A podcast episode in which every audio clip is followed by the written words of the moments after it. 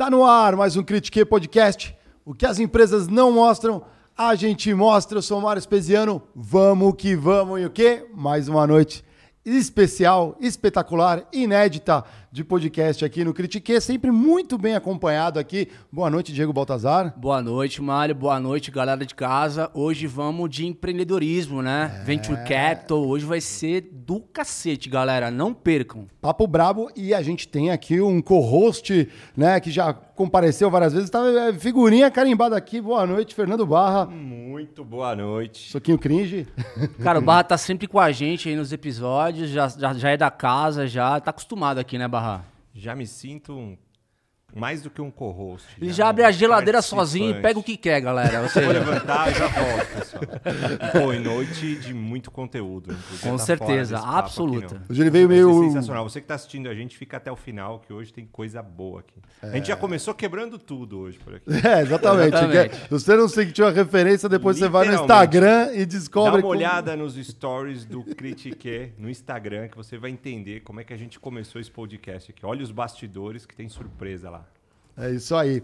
Recados rápidos aqui para a galera, antes de apresentar o nosso ilustre convidado da noite. Lembrando que você pode ser um membro Critique, quer apoiar aqui o programa, fortalecer. Se você está aprendendo com a gente, fortalece lá. Você pode ser uma abelha operária, uma abelha rainha ou um zangão mentorado. Entra critiquepodcast.com.br. Na seção de membros você vê quais são as vantagens ali. Tem concursos de sorte, tem. É, é, a gente tem leva informações de primeira mão ali dentro dos nossos grupos exclusivos e as mentorias, né? Que é um negócio aí que a galera tá gostando bastante. A última foi com o Geiger, a próxima vai ser comigo novamente. Fiz uma inversão aqui com o Diegão aqui, explico só para quem for na mentoria. Tô preparando o material, mas eu só divulgo semana que vem aqui para vocês. Olha só. Legal? E depois eu faço duas seguidas, galera. Então, é, não percam que vem conteúdo bom por aí nas mentorias, né? É isso aí. E De... é uma baita vantagem, né? Porque você apoia o programa e ainda é mentorado. Então exatamente, você recebe é, de volta aí uma mentoria. Faz parte de um grupo restrito que está crescendo, né? Os Zangões é, é, a tropa de choque aí do movimento do Critique.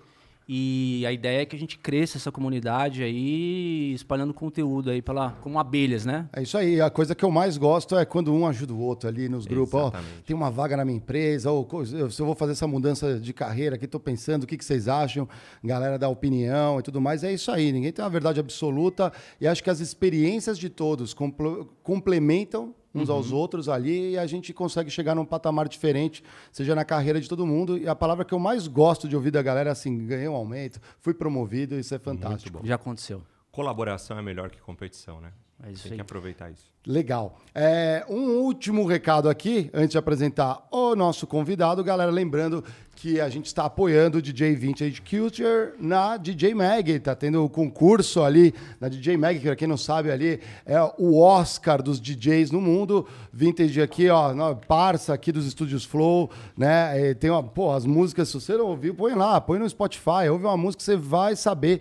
Fortalece aí, tem um link aqui no canal aproveita, entra lá, dá, fortalece, tem as dicas lá, você entra na NV99, eles vão explicando como que você faz para votar no Vintage Culture. Vamos levar os brasileiros no topo é, dos maiores DJs do mundo. Com certeza ele é, mas depende também da galera fortalecendo isso daí.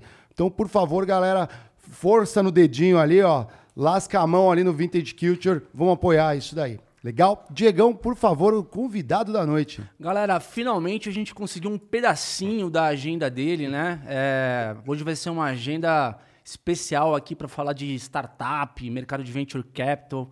Ele é fundador e CEO da Nuvini, além de ser fundador e sócio da Bossa Nova Investimentos. Ele vai contar a história dele um pouco aqui, dos negócios que ele está tocando hoje.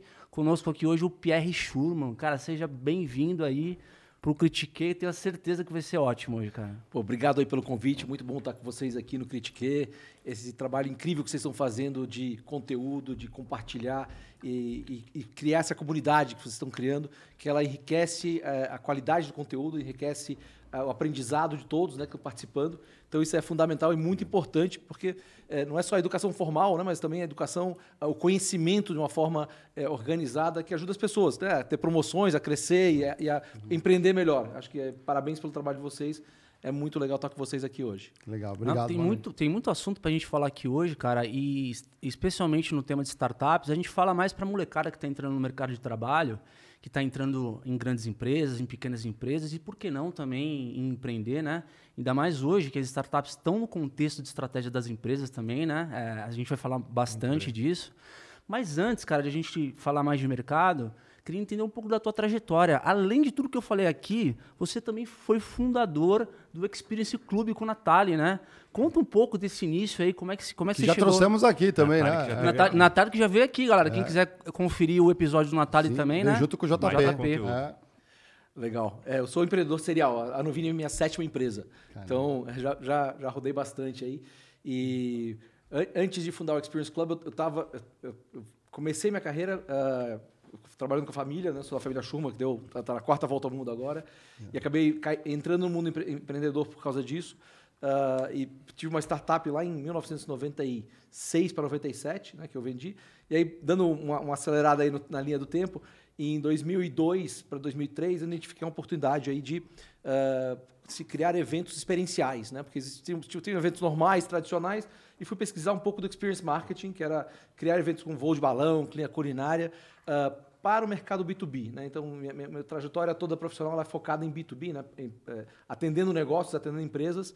Uh, e o Natali tinha uma, uma, visão muito boa de design, de produção de conteúdo, e a gente se complementou e começamos, antes do Experience Club, uma agência chamada Connects, da qual nasceu o Experience Club. Então a Connects atendeu 86 clientes, então chegamos a escalar bem o business uh, uh, por três anos, e a gente entendeu que prestar serviço era muito complexo, e o Experience Club nasceu como um produto para que a gente pudesse viver de viver, é, ter patrocinadores né? Uhum. É, e ter um calendário organizado. Então, saímos de serviço para produto, que foi uma mudança bem grande e muito legal para a gente na época.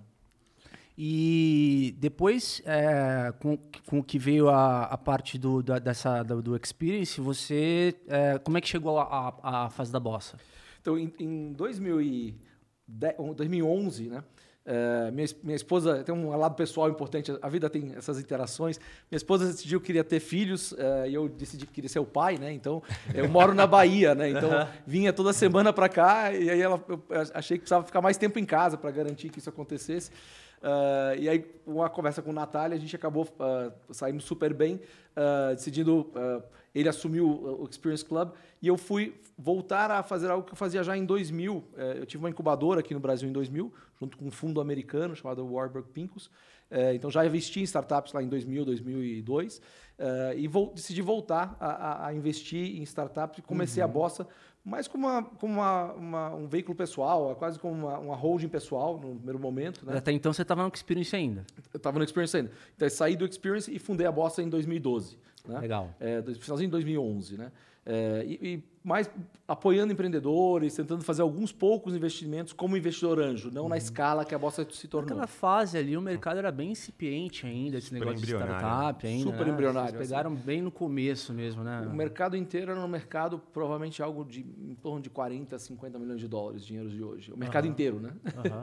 é, e aí, em 2015, quando a gente decidiu escalar a Bossa, o mercado ainda era pequeno, um mercado de 500 milhões. Mas era por causa da falta de maturidade da tecnologia ou pela falta de fomento de funding mesmo? Por que, que o mercado era carente nessa época? É, é, é, tem, tem, uma, tem uma espiral é, é, que pode ser positiva ou, não, mas é, que, que tinha elementos que faltavam no, no, ciclo para que esse negócio se tornasse uma realidade.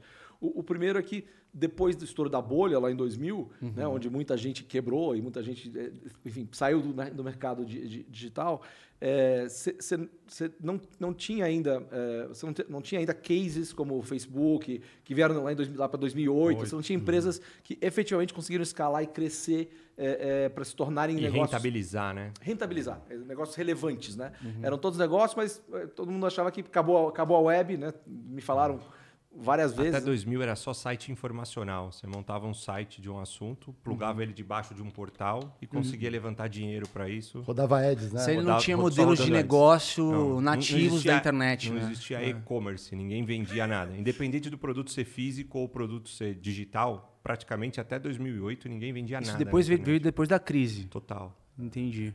Que eram modelos de escala. É E historicamente acontece isso. Sempre depois de uma crise, geralmente aparecem negócios gigantescos. Uhum. Porque força você a pensar no modelo de negócio que gere dinheiro. E que seja resiliente. É muito fácil né? investir quando alguém coloca 50 milhões. Testa uma ideia aí, ela pode dar certo ou dar errada. Tudo uhum. bem, o dinheiro não é meu.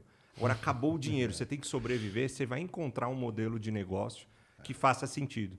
Uhum. E, e qual, que foram, qual que foram os gatilhos que fizeram com que esse mercado de startups tivesse uma explosão no Brasil, nesse, nessa janela?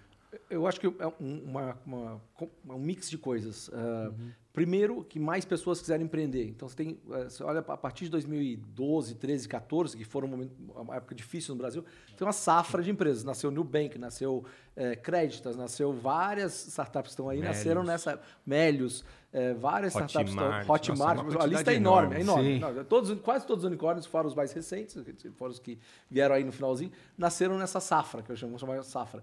E aí, muita gente empreendendo, o custo de tecnologia caiu muito, né? Então, antes você não tinha AWS, não tinha hosting na, na nuvem, com cloud, Google ou Microsoft, que seja.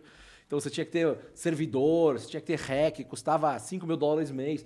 Caiu muito o custo a, a, base instalada de tecnologias com mobile e com, com, com, o aumento da internet aumentou, uhum. ou seja, você teve mais gente podendo acessar, né? então um, esses dois componentes, e aí, como consequência disso, mais pessoas começaram a olhar isso como uma alternativa de investimento. Então, foi mais os empreendedores vieram primeiro, se o ovo e a galinha, primeiro vieram os empreendedores, é, raiz, raiz, raiz, muita empresa cresceu, escalou sem dinheiro nenhum, tem várias aí que a gente está acompanhando, uhum. e depois veio o dinheiro e falou, opa, parece que tem um negócio aí.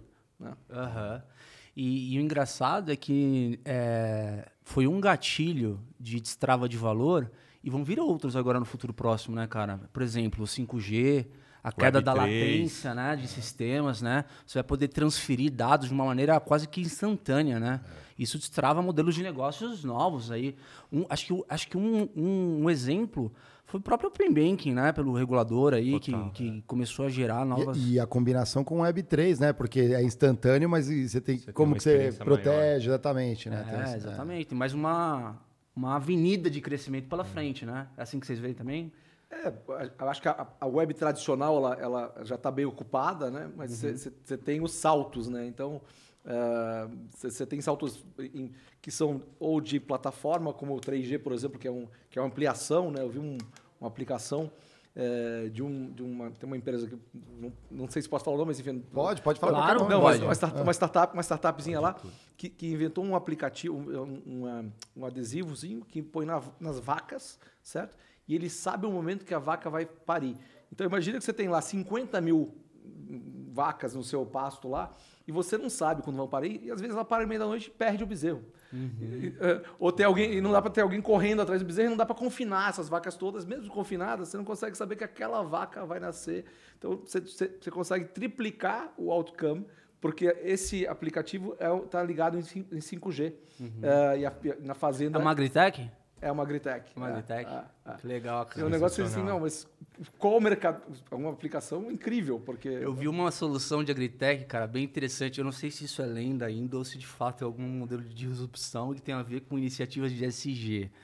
Parece que tem uma maneira, um método, um sistema que você começa a educar o gado a fazer a, a necessidade fisiológica dele num determinado espaço. E se você é, educa fazendo em determinado espaço, você reduz a quantidade de metano Pô, que vai para. E é um curso online para treinar? Isso é legal, tipo swipe up, né? Você põe um óculos Quest cara, na cabeça é, tipo, da vaca. tecnologia né? pura, cara. Você, é. Sei lá, o cara deve ter um sistema, uma matriz que...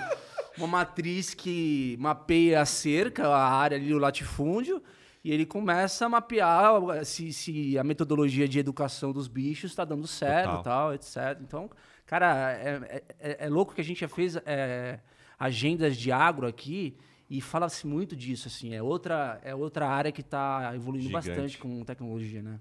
É, e aí, de novo, esses saltos, esses próximos saltos de tecnologia, eles são em mercados novos, né? Onde que, você pegar olhando para trás, e-commerce não existia. E delivery no Brasil eh, tinha um certo nível de, de, de penetração, pós-Covid. Né, pós -COVID, pós melhorou. Putz, melhorou muito, né, aumentou muito. Então você tem, você tem é, é, a tecnologia ela pode crescer por alcançar novos mercados, como falando de agro e outros mercados, ou por saltos de, de- de- da tecnologia em si. Né? E a gente está falando de 5G e Elon Musk está botando satélite para o ar aí, que Toda nem que- a cada mês 10 mil, 20 mil satélites. Daqui a pouco já tem uma cobertura, vai ter duas ou três redes mais, de, de al- always on em qualquer lugar. Né? E aí você consegue, eh, você vai ter uma nova Isso para vai ser uma revolução. Com certeza, porque é, Starlink, né? essas zonas mais afastadas, né? O Brasil que cresce de fato ali, que o PIB. Você vê como essa a formação de novas ilhas de riqueza ali no Centro-Oeste, né? Um PIB per capita extremamente alto e que em algumas vezes ainda tem problema de, de sinal de internet, porque por falta de cobertura, porque às vezes são zonas mais longínquas assim. Então, essa cobertura com satélite vai destravar um valor ali de, de, de investimento para ir para lá absurdo, né? E, cara, um- uma coisa que me chama atenção também na Bossa é que vocês estão olhando muito para capilaridade, né? Olhando para regiões, né?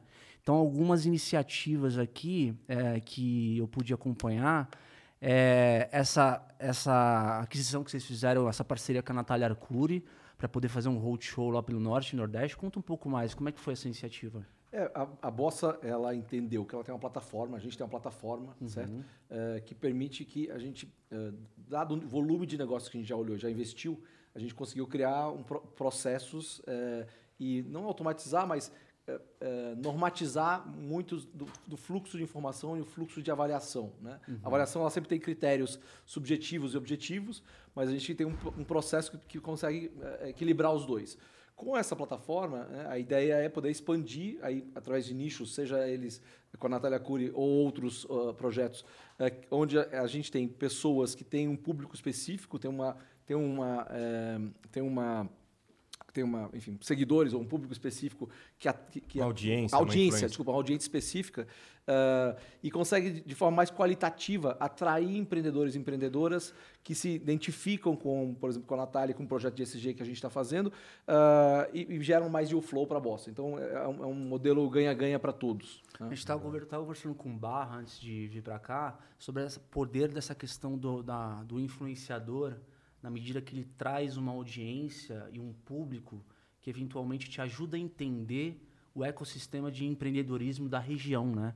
Então acho que a Natália está ajudando vocês muito nessa questão de ter um nome já, ela tem um nome nacional ligado a Dá acesso, né? Vai chegar cada vez mais longe. é, exato. Porque o Nordeste é é interessante isso, né?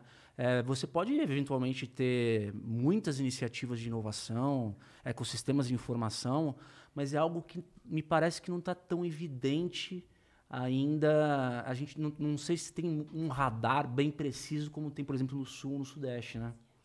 É, eu acho que tem, tem um. é, acho que o Nordeste está desenvolvendo ainda, tem, tem um, um- um- um processo de desenvolvimento e de crescimento.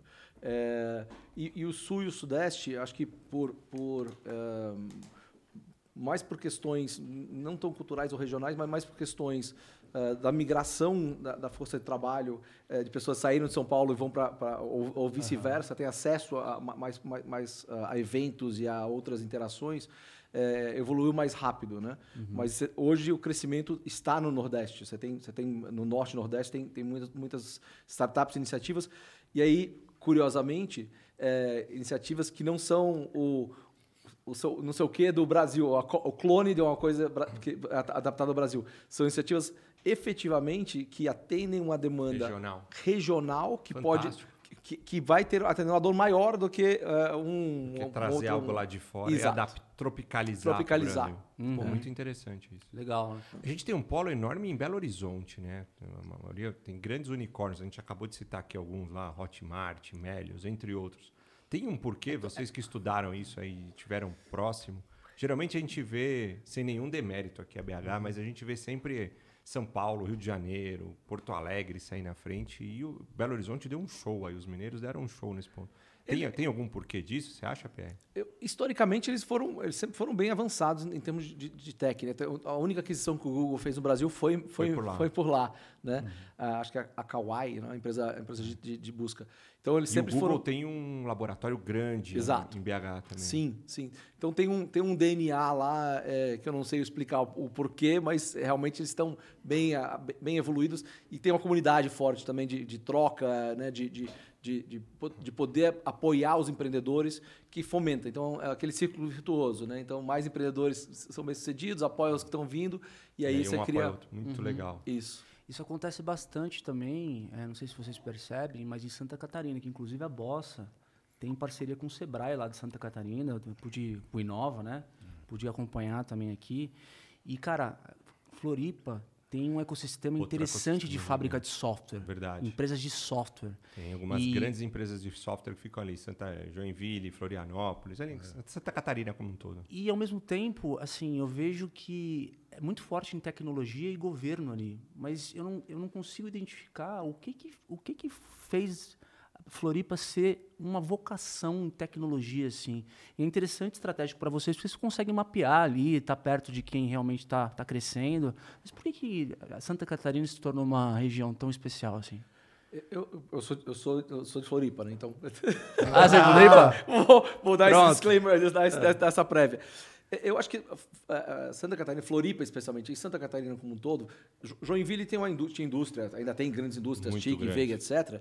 Mas Florianópolis vivia de turismo, quer dizer, ainda vive de turismo. É. E, vivia, e vivia e vive do governo. À medida que é, os jovens não, não, não queriam trabalhar três meses e, e ter que so, sofrer os outros, os outros nove, é, ou trabalhar para o governo, que, que, era um negócio mais. Uh, enfim, não, não tão ligado com quem quer não necessariamente em todos os lugares, não estou não tô dizendo isso, mas a galera queria fazer uma diferença maior, é, começou a, buscar apoio e buscar uh, uh, trabalhar aí, e aí, e aí nasceu com alguns pontos, né, algumas pessoas, de novo, tudo começa com algumas pessoas que têm alguns projetos que começam e, e, e cria esse, esse, esse, essa base do, do, que vira um ecossistema e aí cria esse ciclo virtuoso. Uhum. E agora eu vou falar um pouco de mercado, tá, Pierre? É, vocês, falando um pouco de mercado de VC, é, de, de, venture capital, como que você está enxergando o atual momento é, do mercado de venture capital no Brasil, na medida que você tem um contraste muito grande com a subida dos juros no mundo todo, no Brasil com mais volatilidade ainda, né, o que prejudicou é, muita empresa aí, é, que são as chamadas techs brasileiras aí, enfim, deu uma queda acentuada na bolsa mas é, pude acompanhar que o crescimento do mercado de, de, de, venture capital em determinados nichos ali vem continua consistente, né? Qual é a tua avaliação? E se puder, explica o que é venture capital, porque é, tem claro. uma galera assistindo a gente que não está acostumado aí com esse boa, termo. Boa, boa. Uhum. Então, é, venture capital, é, o investimento em startups, né, ele é dividido em estágios. Então, imagina que é um, como se fosse a vida de, um, de, uma, de uma, pessoa. Uhum. É, quando a startup é pequenininha, um bebê, né, ela geralmente recebe é, investimento de amigos é, ou de investidores anjo, que são pessoas que confiam no projeto, na ideia, está no comecinho, no conceito ali. Né?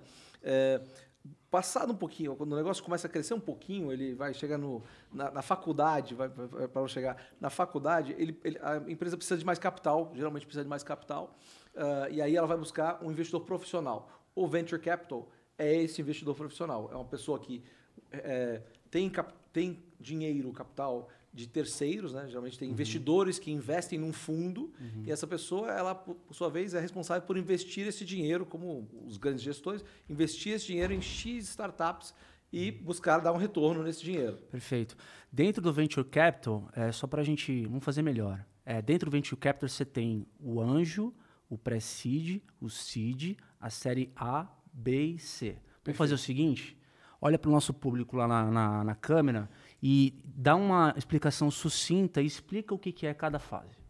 Perfeito. Acho que é, cada fase é, de venture capital é, tem um objetivo diferente é, e um risco diferente. Né? Quando você começa é, como investidor anjo ou está investindo lá no pré-seed, onde a Bossa, onde a Bossa Nova investe hoje, você está assumindo, está assumindo que você tem um, uma grande chance, um grande risco de perder aquele investimento. Por isso que uh, a Bossa né, seguiu a tese de fazer milhares, né, mais de 1.500 investimentos, porque na proporção, à medida que você, estatisticamente, quanto mais investimentos você faz, se você tem uma certa assertividade, você consegue ter uma boa média de retorno. Mas o anjo, né, o, o pré-seed lá, é, no comecinho da, do ciclo do Venture Capital, tem muito risco. A partir daí, você vai tendo outros estágios, onde os cheques vão saindo de uh, 500, 600 mil reais lá no anjo para 4, 5 milhões uh, no Série A, até 10 milhões no Série A de reais. Uh, e as fases posteriores, onde a empresa já validou o produto, então o risco já, já caiu bastante, ou já caiu algo, é, já entende o mercado que está atuando, e aí é, encontra o que se chama de product market fit, ou seja, achou o mercado certo para o seu produto e precisa de capital para encher o tanque e acelerar o negócio. Né? Não é sempre assim, mas geralmente é assim. É, são negócios que continuam investindo, então eles perdem dinheiro porque estão aplicando para atingir a escala e conquistar um mercado específico. Então, à medida é, que você está no comecinho do estágio, de, lá em seed, pré-seed, você tem um risco maior. E quando você vai para a série B, C, D, que é growth, né, que, é o, que é o capital aí, onde está um softbank da vida, é, você tem menos risco, ainda tem risco, sem dúvida, porque o negócio deveria estar mais estabelecido e você está buscando um retorno é, menor, é, um retorno menor em percentual, mas com menos risco do que você estaria no comecinho da jornada. Excelente, Pierre.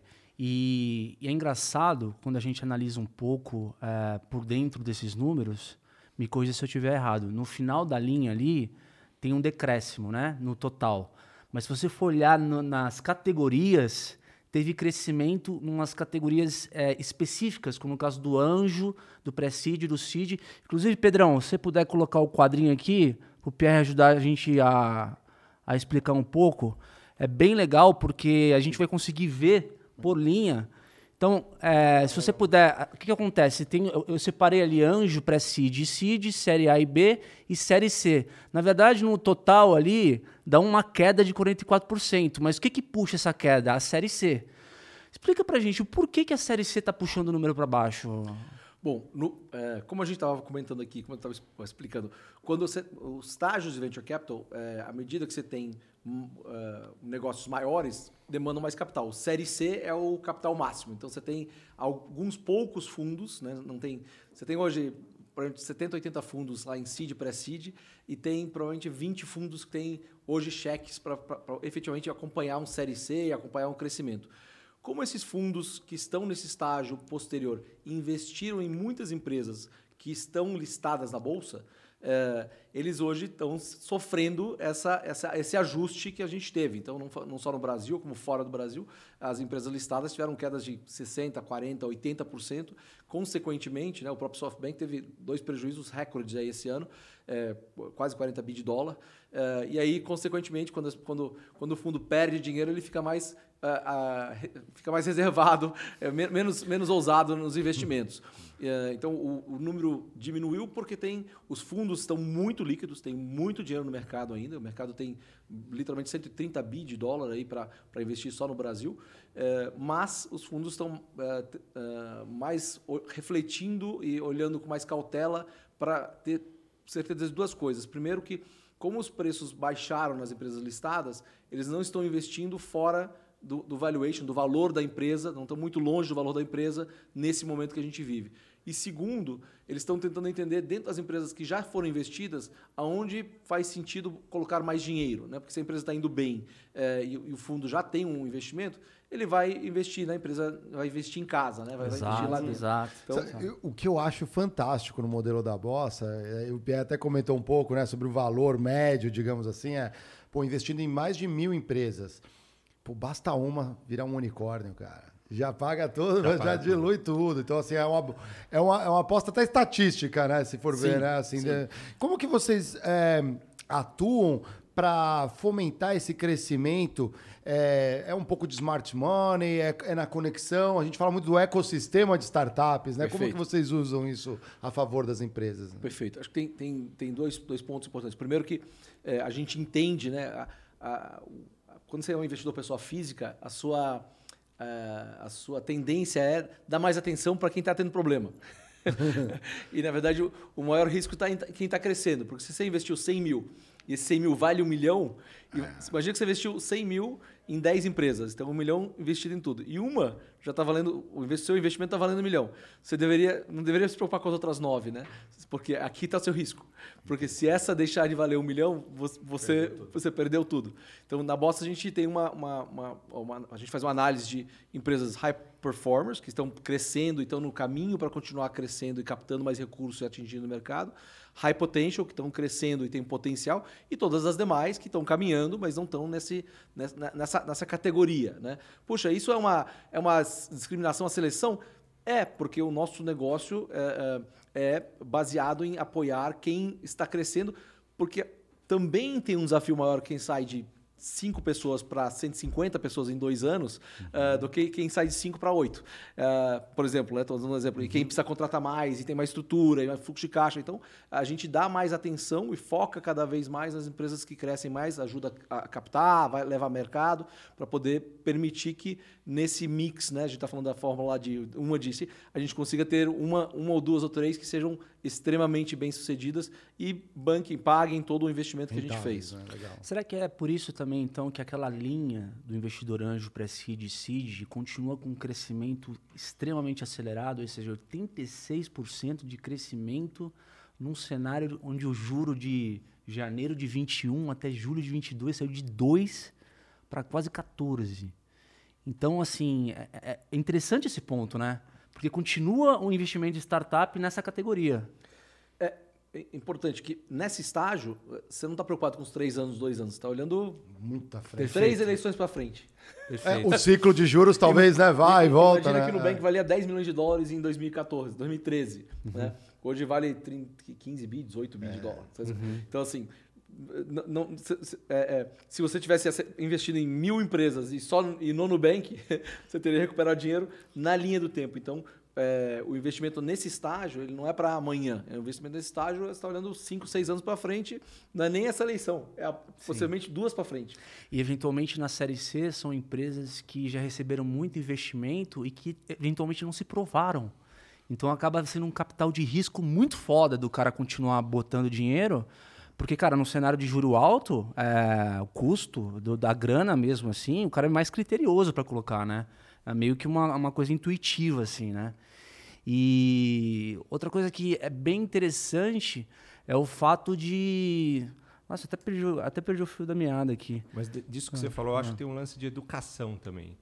Hum. É, há 5, 6 anos atrás, se eu, pessoa física, tivesse um dinheiro e quisesse investir num negócio que está começando, ou era alguém da família, que eu ia acreditar nele e eu coloco o dinheiro, mas eu não tinha um instrumento, empresas como a Bossa, onde eu pudesse colocar esse dinheiro como pessoa física uhum. e ela me auxiliasse a escolher a startup, o negócio, e me desse instrumentos, contratos uhum. para controlar isso. Né? Uhum. Então, acho que além da opção do mercado, dos juros, do risco, do retorno, tem uma questão de educação. Uhum. Ah, e não precisa muito longe, não. Cinco anos atrás, ninguém sabia como fazer um investimento numa startup anjo. Era um mercado muito fechado. Uhum. Hoje, qualquer pessoa que já tem uma carteira de investimento, um pedacinho disso, se ele quiser apostar num negócio, numa startup, olhando a cinco, seis anos à frente, uhum. e aquilo pode ou não crescer, ele tem uma equipe como a Bossa para ajudar para fazer isso. Praticamente não existia. Né? E, e, tem um perfil de empresas, por exemplo, mais voltadas à tecnologia, ou retail, ou, ou não. Independentemente da natureza, vocês apostam? Tem que ser escalável, por exemplo? Tem que ser escalável e, e, e a Bolsa prioritariamente investe em negócios B2B. Ah, então, é, e por que B2B? Né? Porque é, quando a gente decidiu escalar a Bossa, né? o João, é, a, a Bossa, é, embora eu tenha fundado ela em 2011, ela, ela, cresceu. A Bossa que existe hoje nasceu em 2015. Né? Então, existia muito pouco dinheiro no mercado. E, e, as, e os investimentos B2C demandam muito capital. É. Então, uhum. uh, ser um, um, peixe urbano, por exemplo, que foi, chegou na cara do gol e, e, e o B2B, o B2B2C também cabe para vocês, certo? B2B2C também cabe, tá. sim. Legal. É, que são, são negócios que demandam menos capital e, e tem, mais, uh, uh, tem mais retenção de cliente e aí você consegue trabalhar. E como o Brasil tem um universo enorme de pequena, quando a gente fala de B2B, não, é, não são as empresas grandes, estão falando da, da padaria, do posto de gasolina, todo mundo que é, precisa ou pode ter uma, uma tecnologia que melhore a sua vida, né? Uhum, que legal. Uhum. E aí, lembrando, Quando a gente fala B2B, é uma empresa vendendo para outra empresa, duas empresas fazendo negócio. Quando a gente fala B2C, é uma empresa fazendo negócio para o cliente final, nós consumidores. E o B2B2C é uma empresa fazendo negócio com outra empresa que, na verdade, tem métricas e sistemas que vão entregar para um cliente final dessa outra empresa. Então, é meio que uma parceria onde talvez a monetização desse negócio esteja atrelado à performance com o cliente final dessa, dessa segunda empresa. Perfeito. E, e aí, ainda no ponto do negócio do mercado financeiro, cara, eu vejo amadurecendo rapidamente produtos financeiros especializados para investimento em mercado de venture capital. Assim, eu vejo é, o próprio varejo mesmo no mercado financeiro é, construindo produtos e tal. E, e tem e, e, me parece que a lógica de investimento de um cara fazer uma carteira de ações é completamente diferente de um cara separar um pedaço da estratégia da carteira dele para investir em startups. Por quê? Porque uh, um exemplo é fundos de pensão ou uh, instituições do governo investindo em startups, que a gente vê esse movimento no mercado também, né? Porque a correlação, você pega, por exemplo, o juro que está em 14. O cara que tem aquele dinheirinho que ele precisa colocar no capital de risco, se, aquele, se aquela porção vingar, o cara vai ter um estouro muito alto. Né? A correlação, ela, ela assim, é, não faz sentido o cara deixar na renda fixa porque o custo de oportunidade está muito alto, porque ainda assim compensa deixar um pouquinho, porque se estourar, estoura muito.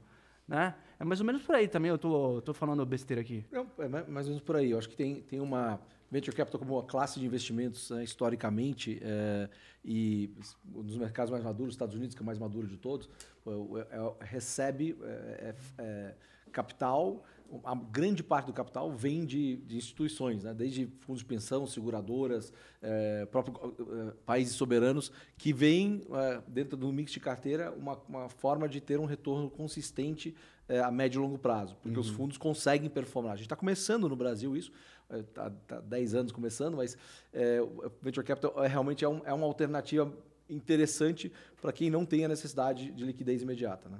Legal. E com relação, a, só para a gente fechar essa questão do mercado, eu quero entrar lá no Vini agora depois, é. É, do ponto de vista é, das travas que a gente tem para o crescimento do ecossistema de inovação e startups no Brasil.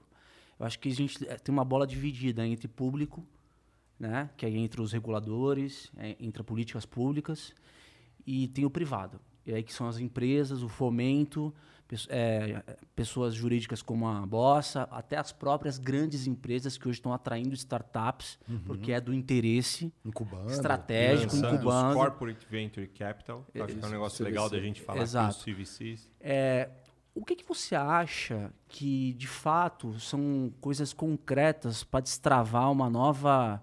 o potencial de crescimento dessas novas empresas e crescimento do ecossistema de inovação. O que, que, é, o que, que compete ao governo, em iniciativas que você acha que faz sentido, o que, que compete ao privado?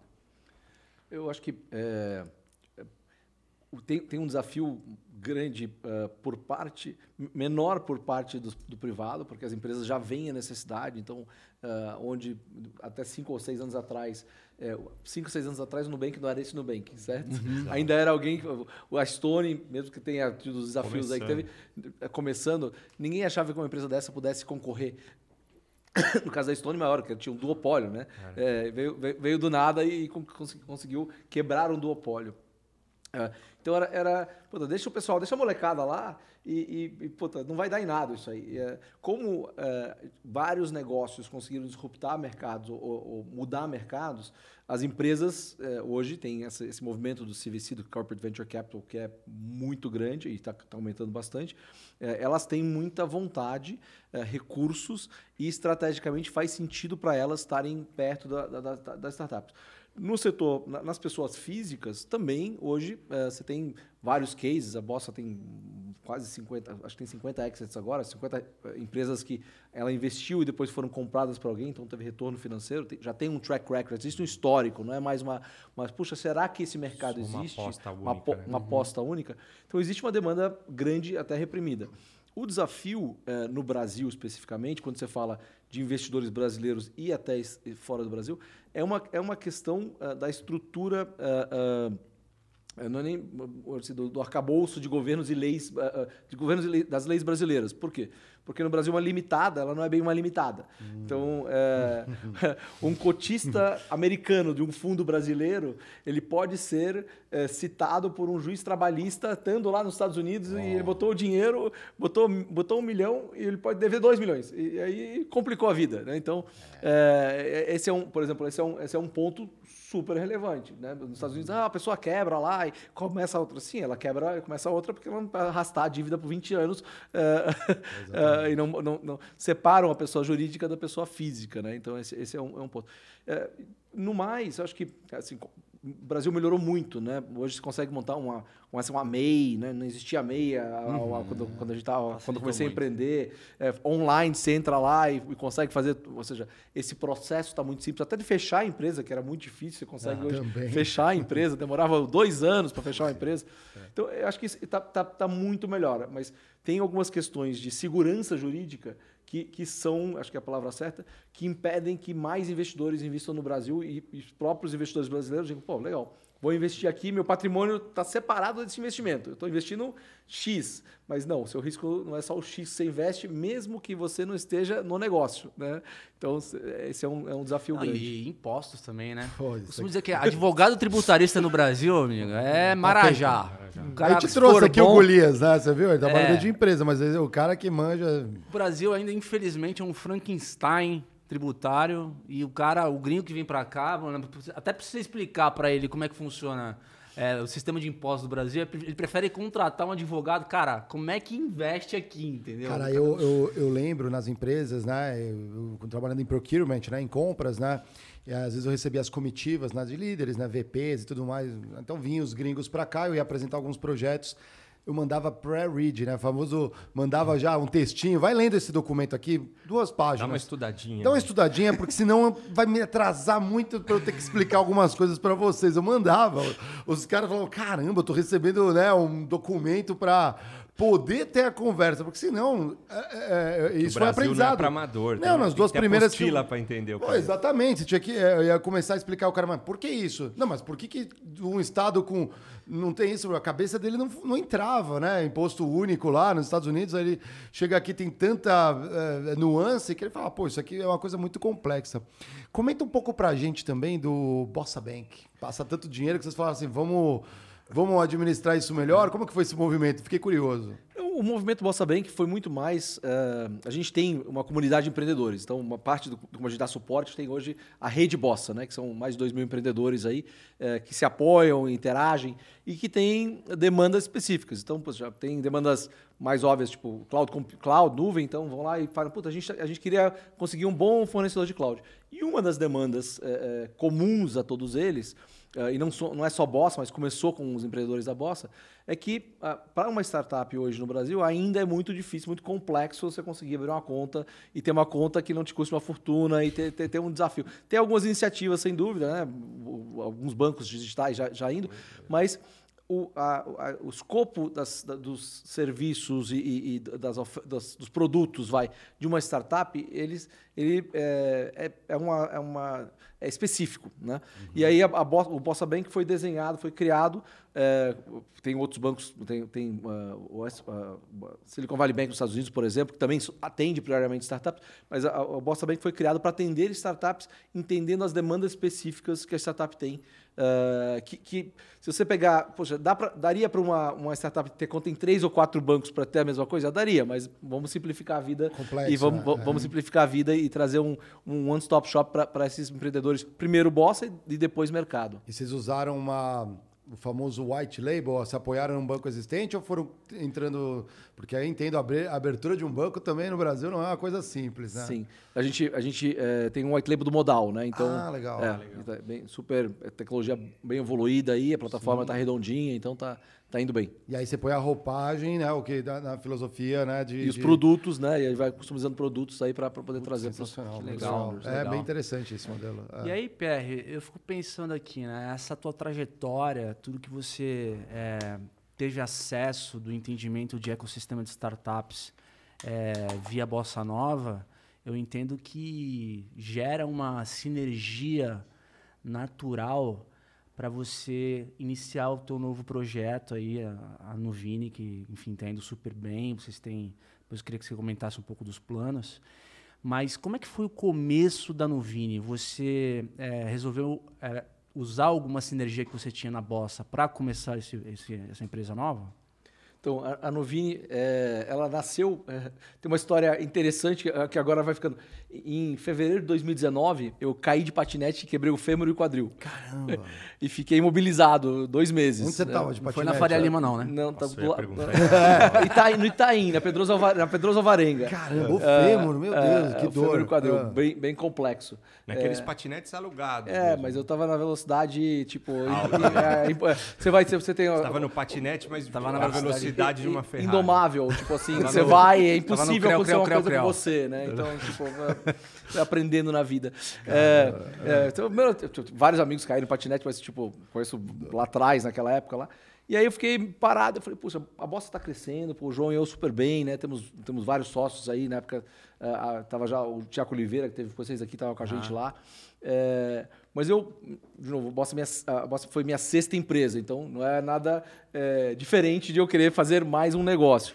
E, e aí falei com o João, falei, puta, João, ah, ah, eu tô aqui né, como CEO, ah, tocando investimentos, to- tocando, tocando negócio, mas eu queria tentar algo diferente, né? E, e- e a, a Nuvini nasceu eh, em cima de, primeiro, buscar algo diferente, né? Isso foi março e eu só saí em no- novembro, eh, fiz, fez alto em novembro. Ah, e aí também eh, aprendi que a gente deveria, na vida, eh, não é rasga e começa do zero, né? Não é tão radical a mudança. E como a Bossa investiu ah, sempre em B2B, ah, e uma boa parte dessas empresas são SaaS. SaaS é Software as a Service, ou seja, quando existe uma, uma, uma receita recorrente, ou, por exemplo, como Netflix, que você paga todo mês, ou, ou- ou outras coisas de e-mail que você paga todo mês. Isso é SaaS, né? Software as a Service. Eh, eu tinha uma visibilidade muito grande, né? De, de 10 anos aí, olhando o mercado, entendendo, acompanhando alguns unicórnios quando eram be- bebezinhos lá atrás. É. Isso é muito louco, cara, porque esse ativo que, que vocês tinham na mão, assim, porque na verdade eu entendo que foi um. um- você decidiu mirar num nicho dentro da startup, né? Que é um modelo escalável, digital e replicável, né? Então você foi. Você puxou eh, um nicho de SaaS dentro desse pool considerado startup, certo? Perfeito. Ah. E, e aí, então, primeiro, a, a premissa era que eu tinha experiência suficiente de horas de voo, de, de mar, de voo suficiente para olhar esse, e entender as empresas. O segundo é que uma das coisas que a gente identificou, não só empresas da Bossa, mas no geral, tenho vários amigos meus, CEOs de alguns unicórnios e outras não, empresas grandes, era que eh, boas empresas com bons empreendedores, com bons mercados, não necessariamente eh, até 2019, né, o mercado de venture capital cresceu muito, conseguiam capital. E aí, o que, que eles faziam? Eles break-evavam a empresa. Tinham que atingir o ponto de equilíbrio da empresa. E aí passava a dar lucro. Eh, e aí os investidores deixam os investidores de, de tecnologia, eles não gostam de investir em empresa que dá lucro. Eles querem investir em empresas que estão reinvestindo e crescendo a qualquer custo para poder chegar numa escala. parque É, é, é um pouco é um pouco bizarro isso, mas é Não é fato. bizarro, não. Fiz muito isso. Como é que é? Visando o CAC? É, não, não é visando o CAC. Se eu sou um fornecedor de tecnologia e tem uma startup que está crescendo, eu vou vender cloud computing para ela, ou eu vou vender inteligência artificial, ou analytics. E aí eu estou apostando, porque ela é uma startup, que ela está comprando agora, mas que um dia ela vai ser tão grande quanto os grandes bancos, as grandes indústrias, para ela comprar muito. Quanto mais ela cresce, mais ela compra do meu produto, porque ela está baseada em tecnologia. Se chega uma hora ela fala, não, tá bom aqui, estou faturando 50, 100 mil reais por mês. Eu vivo bem com esse dinheiro, principalmente no SaaS. Somos só dois, três sócios aqui, a gente divide, tá bom para nós? Ela para de crescer. Se ela para de crescer, eu paro de vender mais tecnologia para ela. Entendeu? É, legal. Belo raciocínio. Por isso tem uma coisa importante: empresa tech e empresa de tecnologia. A gente confunde demais isso. Empresa tech ela tem um modelo de negócio, ou ela é uma indústria, ou ela é um varejo, ou ela é um banco, e ela usa a tecnologia para entregar o produto dela. Empresa de tecnologia vende tecnologia como ferramenta para que as empresas tech entreguem seu produto. E a- este mercado, ele é igual ao mercado da moda. Se eu sou uma empresa de tecnologia, eu vou falar para todas as startups que a minha tecnologia é a melhor tecnologia do mundo, para que eles comprem logo e para que eles usem para que eu possa vender mais. Mas não necessariamente essa tecnologia vai fazer ele avançar mais rápido. Cara, mas aí vou colocar um ponto aí pra gente discutir. Empresa tech tinha no mercado recente agora uma discussão muito interessante de que a moda do verão são os negócios de plataforma.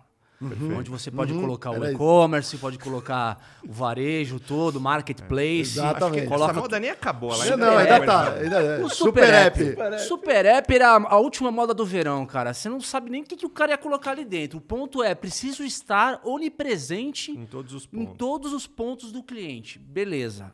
É, um monte de gente investiu. Aí Comprou você, ação você começa a ver que essas empresas dão margem líquida de 3, 4, 5%. O que, que acontece? O juro vai lá para casa do cacete. E aí, o custo de propriedade desse cara, um cara que dava margem líquida de 3, 4%, de repente ele vê a dívida dele é, subir, ah, indexada ao CDI, de 2% para 13%, come a EBITDA do cara assim, mas Quebrou. O cara quebra, entendeu? Então foi interessante esse ponto que você trouxe, porque uma coisa é a empresa tech, que tem um modelo que não necessariamente, é, digamos, tem um lucro líquido de fato, do que Ou pode até ter. A diferença é que uma empresa tech ela é igual uma padaria, é igual uma loja que vende geladeira na rua, é igual ah, um banco. Só que este negócio está baseado em tecnologia, numa plataforma, como você falou, num cloud. Mas, Mas é ela um não, meio, né? É um meio, meio. é um Mas ela meio. não pode esquecer que ela tem um negócio. Ela não é uma empresa de tecnologia. Eu vejo muita gente falar: "Ah, o Nubank é uma empresa de tecnologia". Nada contra o Nubank, eu acho espetacular. Mas o Nubank é um banco ou uma empresa de cartão de crédito, como queira colocar, que utiliza a tecnologia para criar o negócio dele. Então, enquanto os bancos tradicionais possuem agências físicas para vender um produto, cartão de crédito ou conta corrente, o Nubank, que vende cartão de crédito e conta corrente, utiliza tecnologia para vender o produto dele. Se o Nubank colocar a tecnologia na frente do produto dele, ele quebra amanhã. Acabou.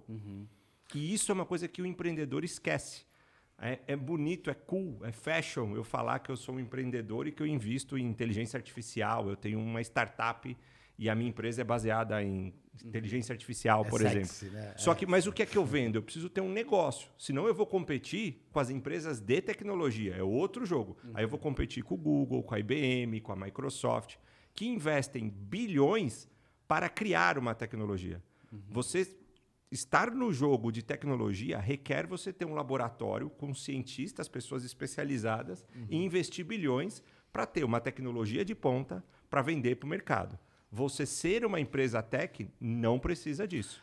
Caso- Você usa, paga pelo uso da tecnologia, mas você tem um negócio. Mas, por exemplo, a gente está falando aqui, eh, agora pegando um pouco do- da estratégia aqui do, do Pierre, quando fala da Novini, eu entendo que as empresas que ele mira são empresas de tecnologia que têm receita recorrente e alavancagem operacional, ou seja, o cara consegue gerar ali valor eh, e potencial para crescer mercado, né, Pierre?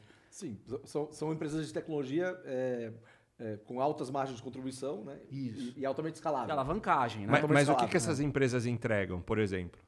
Por exemplo, a gente tem uma empresa que é, é, hoje é a líder no Brasil de ERP, sistemas de gestão para óticas. Então, ela, ela Então, sobre ela é uma 5 mil empresa tech, porque ela entrega um sistema para as óticas funcionarem. Uhum. Ela não cria código, ela não é uma plataforma, ela não vende a cloud, ela entrega um produto para as óticas funcionarem. Entendeu a diferença? É, é porque no caso, no startup, E, e não que seja ruim, é espetacular. Eu acho que tem um mercado enorme para isso. É que, no caso, como é um pool de startups com potencial muito grande, não necessariamente é, precisa haver um laboratório, uma área de pesquisa. O cara pode nichar ali, crescer demais. Tem que ter opcionalidade no futuro para diversificar a receita? Acho que sim. Mas é, você competir com empresas de tecnologia não significa que você precisa investir massivamente é, o teu lucro líquido em pesquisa, certo? Porque você usa, você não compra. Quer ver um, um caso bem interessante para ficar mais claro explicar isso? Se a gente voltar 20, 30 anos, acho que uns 30 anos atrás, se não mais, quando eu construí uma casa, na porta da minha casa não passava água, rede de água e rede de esgoto. O que, que eu precisava fazer? Um poço, cavar um buraco para pegar água e uma fossa, outro poço para eu colocar o esgoto lá dentro. Quem tem sítio, chácara, ainda faz isso às Tem vezes. isso aí, é. Porque não tem uma rede aqui na frente. Então eu precisava ter um dinheiro, que a gente chama de CAPEX, para investir e criar esse poço e essa fossa. E uma vez feito isso, eu vou usar e dar manutenção ali. Acabou. Até que um dia alguém criou uma rede, colocou um cano na frente da minha casa que passa água limpa e um outro cano que eu posso jogar esgoto. Eu não preciso mais gastar dinheiro para fazer um poço e uma fossa. Basta eu pegar o cano da minha casa, ligar nesse, nesse cano de água ou ir no cano de esgoto e eu pago uma taxa por mês para usar esse serviço. É exatamente isso que está acontecendo com tecnologia. Antes, para eu criar uma empresa de RP para atender as óticas nessa plataforma B2B, eu tinha que ter uma equipe absurda para construir o meu servidor, como o Pierre falou aqui, para cuidar do meu servidor, para cuidar do meu banco de dados, para desenvolver o sistema, para desenvolver a linguagem que vai criar aquele sistema, para eu poder entregar esse produto no mercado. A- E isso custava muito caro. Então, só as grandes empresas, as Exato. grandes Barreira de indústrias, os grandes bancos tinham acesso a essa tecnologia. Hoje, você pode usar e pagar pelo uso da tecnologia igual você paga água e esgoto. Por uma taxa pequena, que é o famoso cloud computing, ou SaaS que ele está colocando, eu pago aquela taxa, eu desenvolvo um produto e entrego para o mercado. E à medida que eu for aumentando esse produto, eu vou pagando mais. Então a minha barreira de entrada é bem menor. Isso é uma empresa tech. Uma empresa né? tech usa tecnologia para agregar valor no mercado. Uma empresa de tecnologia está lá atrás, gastando bilhões ainda para criar essa Pesquisa tecnologia. desenvolvimento, né? Exato. Para democratizar o mercado. Perfeito, é isso aí. Legal. Parece bobeira, mas faz uma baita diferença na hora que fala. entendeu? Sim, sim. E, e, e o padrão das empresas hoje, porque a, a Nuvini ela é uma, é uma holding, né? Isso. Que tem as empresas embaixo. O padrão é esse, Pierre? Como é que, como Então, é que tá hoje, hoje a gente tem seis, a gente já comprou seis empresas, eh, adquiriu seis empresas, eh, todas SaaS B2B. O faturamento médio hoje está em torno de eh, quase 30 milhões de reais por empresa. Então a gente, a gente enquanto a Bossa Nova está lá no pré-seed, empresinhas menores, nosso, nosso piso hoje é um milhão mês. Se a empresa não fatura um milhão mês, a gente não, não, não faz sentido a gente conversar com ela, porque não tem tamanho para agregar na, na, para onde a gente está indo. Né? Passou da série Então, agora. S- é, empresas SaaS, B2B, é, que, que estejam gerando aí 12, 15 milhões pelo menos, sweet spot, o, o ponto ideal é 20 a 25 milhões ano, né, um pouquinho mais, a- mais acima, e que cresçam e deem lucro. Então, assim, nossas empresas, nossos, nossas empresas são empresas.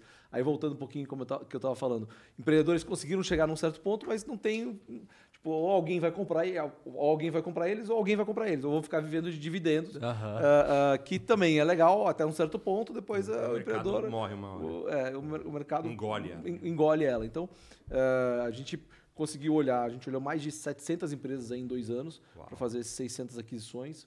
Eh, eh, e, e a gente eh, conseguiu construir né, um- uma tese, um modelo onde a gente consegue eh, tem conseguido e consegue comprar boas empresas que crescem em média 30% ao ano e dão tem um EBITDA positivo. EBITDA, nosso EBITDA é 22%.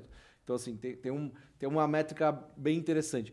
São empresas mais maduras, que já encontraram o Product Market Fit, algumas têm investidores, outras não, eh, e que eh, tem um, um path, essa empresa de 20, ela, ela provavelmente chega a 100, 120 milhões de reais, ah, mas aí também precisa de apoio. Ela escala e consegue chegar aí. Não vai ser um- uma empresa de bi, provavelmente. A gente, eh, a gente entende que tem- os mercados onde elas estão atuando não tem espaço para ser empresas de bi, mas a gente não, não quer ter empresas necessariamente bi. A gente quer ter várias empresas e vários empreendedores embaixo desse guarda-chuva para poder criar um- uma soma eh, interessante. Mas aí a Novini compra uma participação, é sócia, compra tudo. A Como gente, funciona a, o modelo? A gente historicamente comprou 100% das empresas. Então, é, agora a gente está fazendo aquisições, a gente está comprando 70% e tem um- uma, uma- uma ponta. Mas o importante é que, mesmo quando a gente compra 100%, o nosso, nosso, nosso objetivo com os empreendedores está 100% alinhado. Por quê?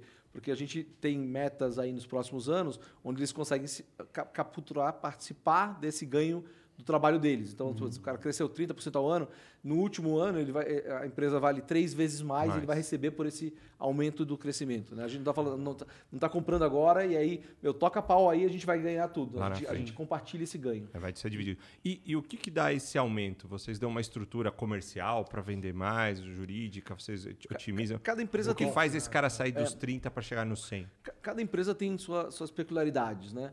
É, acho que é, tem, tem, tem duas partes dessa história. Uma é que entre elas você tem hoje é, melhores práticas e uma troca, um pouco que a gente está falando da comunidade aí da- do- dos founders.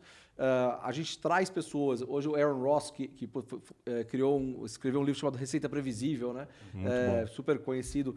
Está no nosso conselho aqui, ele ajuda a estruturar os- a- a- a- a- o time de vendas das empresas, então isso já, é um, já dá um, um upgrade, porque é um cara inacessível, ele não faz consultoria. Exato. Então, e aí na parte E de cada empresa tem o seu time de vendas. cada não empresa é? tem seu time de vendas. é, Elas continuam rodando de forma é, A independente. gestão é independente? Independente, Quando você 100% compra, você mantém a gestão. 100% independente, os founders, os fundadores estão à frente das empresas, ah, pelo menos 3, 4, 4 5 anos, ah, que é o período do nosso acordo com eles, estão à frente das empresas e nossa intenção é que eles continuem à frente das empresas. Em alguns, algumas empresas que a gente comprou já estão comprando outras empresas para crescerem também Aham. de forma inorgânica.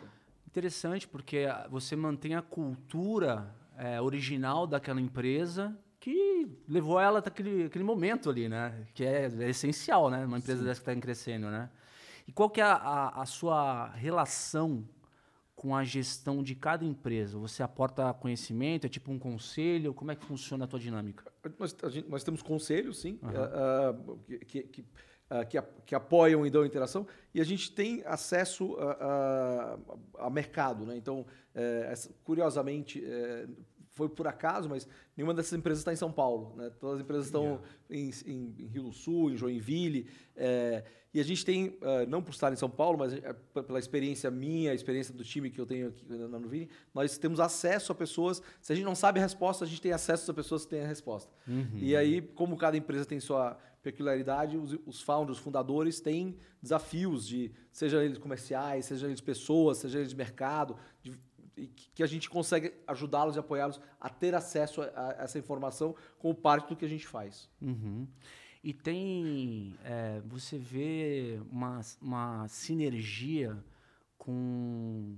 é, por exemplo, quais são os- as indústrias que você entende que vai ter é, uma próxima onda de disrupção? É, existe um, um padrão, uma indústria comum às empresas que você adquire, adquiriu e vai adquirir no futuro? Indústria ou serviço, É, né? ou Porque às vezes é um serviço. serviço Perfeito. diferente. né? É, a, gente, a gente hoje atua em três verticais, então produtividade, que é, que é cross, ou seja, to, todo, todo mundo, todas as empresas deveriam ter, ser mais produtivas. É, marketing e vendas, então tem, por exemplo, a Lead Lovers, que hoje é uma, uma ferramenta super legal de marketing e vendas, tem algumas outras empresas nessa A vertical. Lovers está dentro da Nuvini? Não, Lead Lovers está tá com a Novini.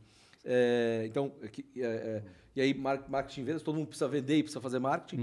Ah, e, e aí o terceiro é, é, é- ERP, ou seja, porque a gente viu muitos ERPs ah, bem estabelecidos, onde a gente consegue ajudá-los aí a trazer fintechização, aí, por exemplo, eles, onde giram um volume, tem, tem empresas nossas que giram 6 a 7 bilhões de reais na plataforma, né? Eles não estão faturando isso, né? Giram na plataforma eles capturam zero disso. Então, assim, imagina poder capturar dois, três pontos, perce- um ponto percentual já, é uma, já é um volume relevante é, de, de, de- de valor que a gente consegue trazer e a gente traz essa visão para o negócio também.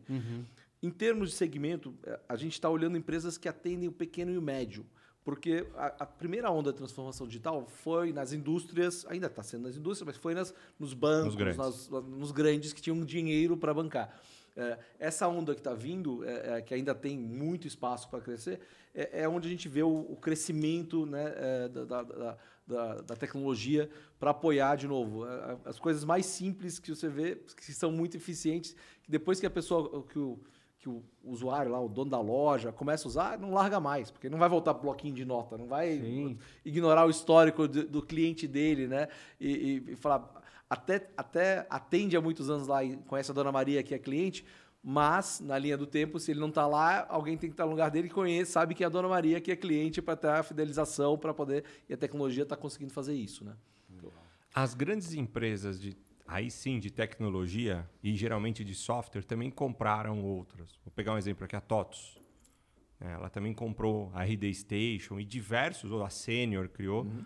para tentar oferecer também uma plataforma. Eh, alguns são SaaS, eu acho que a grande diferença está aí. A maioria não são SaaS, eles compraram eh, SaaS e on-premise, que a gente fala é quando eu comprava o software, eu tinha que instalar na minha infraestrutura, no meu computador em casa. Esse é um on-premise, Esse né? é o on-premise. E tem o SaaS onde eu não instalo nada. Eu pago para usar igual aquele modelinho que eu falei Uhum. da água e do esgoto. Está instalado numa- num grande Perfeito. provedor Que é o que democratiza mesmo, e é né? o que de- barateia demais o custo. Você vê esses grupos que fizeram essas aquisições, como TOTO, Sênior, concorrentes de vocês ou o modelo de negócio é diferente? A, a gente, a gente atua num- numa, numa faixa de, de, de negócios que é menor do que é, faz sentido para eles. Então, se a gente estivesse comprando empresa de 50, 80, 100 milhões de faturamento, pode ser que um dia a gente faça isso, mas hoje nosso foco está muito, tá muito focado onde a gente está. São empresas muito pequenas. E, e o cliente final conseguem- dele não é o, ah, o pequeno e o Não. pequeno, né? É o médio e grande. É o médio grande, que é- não consegue. A, a escala dele não, não justifica eh, esse trabalho para conseguir chegar eh, no, no cliente, no cliente da empresa que a gente compra. E é nichado, né? No caso, as óticas, né? Então Total. é uma coisa customizada, trabalhando em, em mercados específicos mesmo. dele ali. Que às vezes um RP, cara, o cara transformar um RP para necessidade dele, ele dá Mata é o negócio pra dele. cacete, Se né? pluga bem cara? a tecnologia, meu, vai da receita do teu oftalmo até. não é é? isso, vai, vai e vai. E já avisa, tá na hora de fazer outro exame, então tem, tem, tem uma. Tem uma, tem uma, tem uma- é isso aí. Isso é bem legal. e o que, que tá- você vê isso no futuro? Virar um grande fundo, tudo vira uma única empresa, uma holding? Como é que isso opera? A, a, a, a Nuvini foi, foi inspirada em alguns modelos. Então, a- a- da mesma forma que a Bossa foi inspirada no, no- na SV Angel do Ron Conway nos Estados Unidos, eu, é, eu não estou criando tanto, é, não estou disruptando tanto. Então, tem uma empresa chamada Constellation Software, que é, que é canadense, que já comprou mais de 500 empresas nos últimos 20 anos, é, que é listada na Bolsa do Canadá, fatura 3,5 bi de dólar hoje, é, e que, é, por ano, compra ainda 50, 60 empresas. Então, assim... É um giro. Nossa, É, e, e aí, e aí vai crescendo e, e criou um modelo de, de, de, eh, escala através eh, de, de verticais, e aí dentro das verticais você vai cada vez mais permitindo que os fundadores consigam comprar outras empresas e isso vai ter um crescimento inorgânico Ah, eh, né? grande. né? Tem a Vitec também, que fica na, na Finlândia, que é um outro exemplo, cresceu uns 400% aí. Eh, as, as ações da Constellation, se você tivesse comprado lá em, em 2005, valorizaram 4 mil por cento. Cara, Mais do que Facebook, Google, Apple, Sim. qualquer uma outra. Tipo, Tem, tem uma lá. tendência enorme nos Estados Unidos agora chamado micro-SaaS. sim. Então, Micro-SaaS. micro-SaaS. O que é aí? o que, que é isso? Então eu percebo uma demanda de atender uma necessidade muito específica para o mercado, tá? Uma dor. Ah, todo mundo aqui tem dificuldade. Vou pegar um simples, vai, um Aham. que já foi atendida, mas poderia ser, de ter uma agenda única que eu pudesse colocar os lembretes, outras pessoas pudessem compartilhar, ver minha agenda e, e aquilo disparar é, avisos para mim. E aí poderia ser ou no WhatsApp, se eu uso WhatsApp, ou no meu e-mail, ou no SMS. Mas essa agenda fica instalada na internet, eu coloco os meus avisos ali e posso testar. Aí vocês falam, pô, isso parece legal. E é um, um problema bem específico. Bem, Aí eu faço um desenvolvimento usando um monte de ferramenta já pronta. Então eu tenho uma ferramenta que eu já posso criar um site sem precisar saber programar, só clicar e arrastar. sei qual que é. Depois eu posso pegar uma outra ferramenta que faz ó, a forma de pagamento, coloco ali. Legal. E eu só vou ter que programar esse agente que vai disparar, que você vai lá cadastrar. Se você quer receber no WhatsApp seu número do WhatsApp, se você quer receber no seu e-mail, seu nome do e-mail, ou se for um SMS, o número do telefone. Eu só vou programar esse core pequenininho, uso tudo isso que está pronto, lanço no mercado Legal. e começo a testar. Isso vai crescendo, mas chega num tamanho de faturar 100, 150 mil por mês. E eu sozinho gerencio esse negócio e ganho esse dinheiro mensalmente. Interessante. Então tem vários americanos ensinando a desenvolver isso. E aí, se isso começa a pegar tração, uma empresa grande pode comprar vários micro SaaS desses e depois cardápio. fazer. é. Legal. Mas são caras que estão fazendo isso de casa. E do mesmo jeito que antes eu abria uma banca de jornal ou um negócio bem pequeno para atender na minha rua ali, e ganhar um faturamento pequeno, mas viver daquilo sozinho, eu posso fazer isso agora na internet com esse nome de micro SaaS. É Vocês fantástico. falam de, de, de SaaS. Já, já deve ter visto isso. Né? Sim, sim, a gente está olhando. A gente está olhando isso, está olhando bem de perto. Tem um... É, vocês vocês falam de SaaS, é um, um ponto interessante, porque é engraçado, né? Com os ciclos macroeconômicos, as narrativas elas vão mudando, né? É, eu vi um artigo esses dias na HSM, cara, que falava o seguinte: um fundo de VC de Israel falando que agora, cara, tipo, valuation de um bi para unicórnio já não serve tanto para jovens empresas, porque tem risco. É tipo é que nem linguiça. Tem um, é, é, é, que nem linguiça. Você, não, você, sabe que tem carne e gordura. Você não sabe que tem resto. É que nem linguiça, entendeu? É jornal lá dentro. Tem um bi de valuation. Uhum. Né? Tipo, você não sabe o que, que tem dentro. Então, dinheiro barato criou uma bolha de unicórnios. Uhum. Né? Segundo essa matéria, tem 1.068 unicórnios no mundo hoje, cara. E ele falou o seguinte: existe um tipo de empresa que é baseado nesse conceito de SaaS, que entra nesse, conceito de receita recorrente, que aí sim é, faz sentido é, os fundos de VC olhar com mais carinho, porque essa empresa ela não quebra de uma hora para outra. E outra, ela é financiável, porque entra a receita, tem uma, tem uma receita ela gira a caixa. Né? Previsível. E ela gira a caixa, então ela é caixa. é naturalmente financiável, porque ela, puta, ela vai conseguir gerir ali o, o que entra e o que sai, entendeu? Então, é, é muito legal porque é, os ciclos econômicos eles servem para isso, para refazerem a né? leitura. Né? Limpa, limpa. Quando a gente está meio louco, limpa. Pô, mas eu acho uma loucura a própria avaliação de empresas com tanta novidade. A tecnologia mudou muito. Antes era aquela coisa básica, faturamento. Aí vai se moldando. Não, não, isso aqui já não funciona mais. Vamos olhar o quê, Diegão? Vamos olhar outro parâmetro nessa empresa, porque ela não está lá, só dá prejuízo. Aí você olha, ah, vamos ver o que está lastreando. Assim. Aí você vai sempre mudando o foco para poder ser atrativo. Não sei o que vai surgir daqui a pouco para o é. fundo falar assim, não, mas ele não dá dinheiro de lugar nenhum, mas isso aqui é promissor e eu vou botar dinheiro. É, isso é, é curioso. Né? A gente recebeu um. É, só para só concluir, Pierre, a gente recebeu um convidado aqui, o Mourão, um abraço, Mourão. É, falou o seguinte: que o negócio tá tão louco, tava tão louco, que tinha gente fazendo valuation baseado em, em market cap por é, EV por é, é, número de cliques em, em site assim que o cara passava. É, porque. Tipo, Cara, a galera esqueceu do lucro, do EBITDA. Tipo, vai subindo, vai subindo. Vai, vai, tipo, não dá. Não, é estratosférico a ideia, foi, né? Voltando é. para o início da nossa conversa, foi o mesmo que aconteceu em 2000 com os sites. Sim, Se eu tinha um site que muita gente acessava, eu conseguia milhões. Mas Depois você falaram, vender faz, cookie, né? É, faz é, o que com esse site? Ah, nada, vende ads. Mas ads está muito barato. Aí veio a quebradeira de 2000. Aí só sobraram empresas que criaram modelos que realmente traziam lucro. Porque vai chegar uma hora que não adianta. Tem que entrar dois e tem que sair três para ficar um de lucro. Se está entrando, se tá saindo três e só entrou dois, eu estou devendo um. Uma hora a conta Exatamente. quebra. Comenta isso aí, Pierre. É, eu acho que é, vou voltar em 2000, eu ia falar de 2000 é. também. É, eu, eu, eu, como, como eu entrei nesse mercado em 96, né, eu vi quando tinha 15 mil usuários de internet no Brasil. Né, comecei a minha primeira startup. A gente chamava site, né, não tinha startup. Não existia startup, não existia gestor do anjo, não tinha VC, não tinha nada. Tinha, tinha uns amigos, juntou lá os advogados, botaram dinheiro, vamos lá. E, e, e aí uh, a gente escalou esse negócio, foi o segundo maior site de busca do Brasil e vendemos para a Star Media. Né? Ah. E aí eu fui trabalhar na Star Media fazendo novos negócios. Então fiz, fiz M&A lá por um ano e meio. É, e, e o mais louco é que quando eu vendia, nossa, quando a gente vendeu nossa empresa para a Star Media, a Star Media valia 100 milhões de dólares. Isso foi em uh, eh, 1998, né? Uh, e a gente já achava um negócio incrível. E era baseado no número de hits. Ou seja, o que, que é um hit? Numa página da internet, cada item é um hit. Então, se você tem uma página com 10 imagens e 5 links, é, você tem 15 hits na página. Lembro disso. Não, tinha, é. não tinha auditoria de nada, não tinha absolutamente. Era isso. Quanto, 3 milhões de hits. E aí o que aconteceu? Os bate-papos bombaram. Por quê? Porque o UOL botou bate-papo, a gente lançou bate-papo com o BR, porque os hits eram o que eram valia. Gigantes. Então, cada, cada vez que alguém escrevia era um hit e a empresa valia.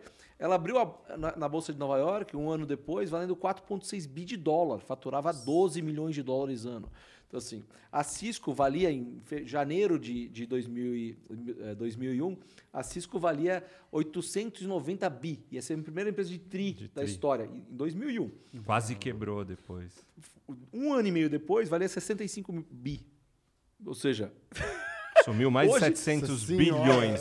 Cadê esse dinheiro? É É, só da foi? Cisco, né? vários tris, vários, vários tris.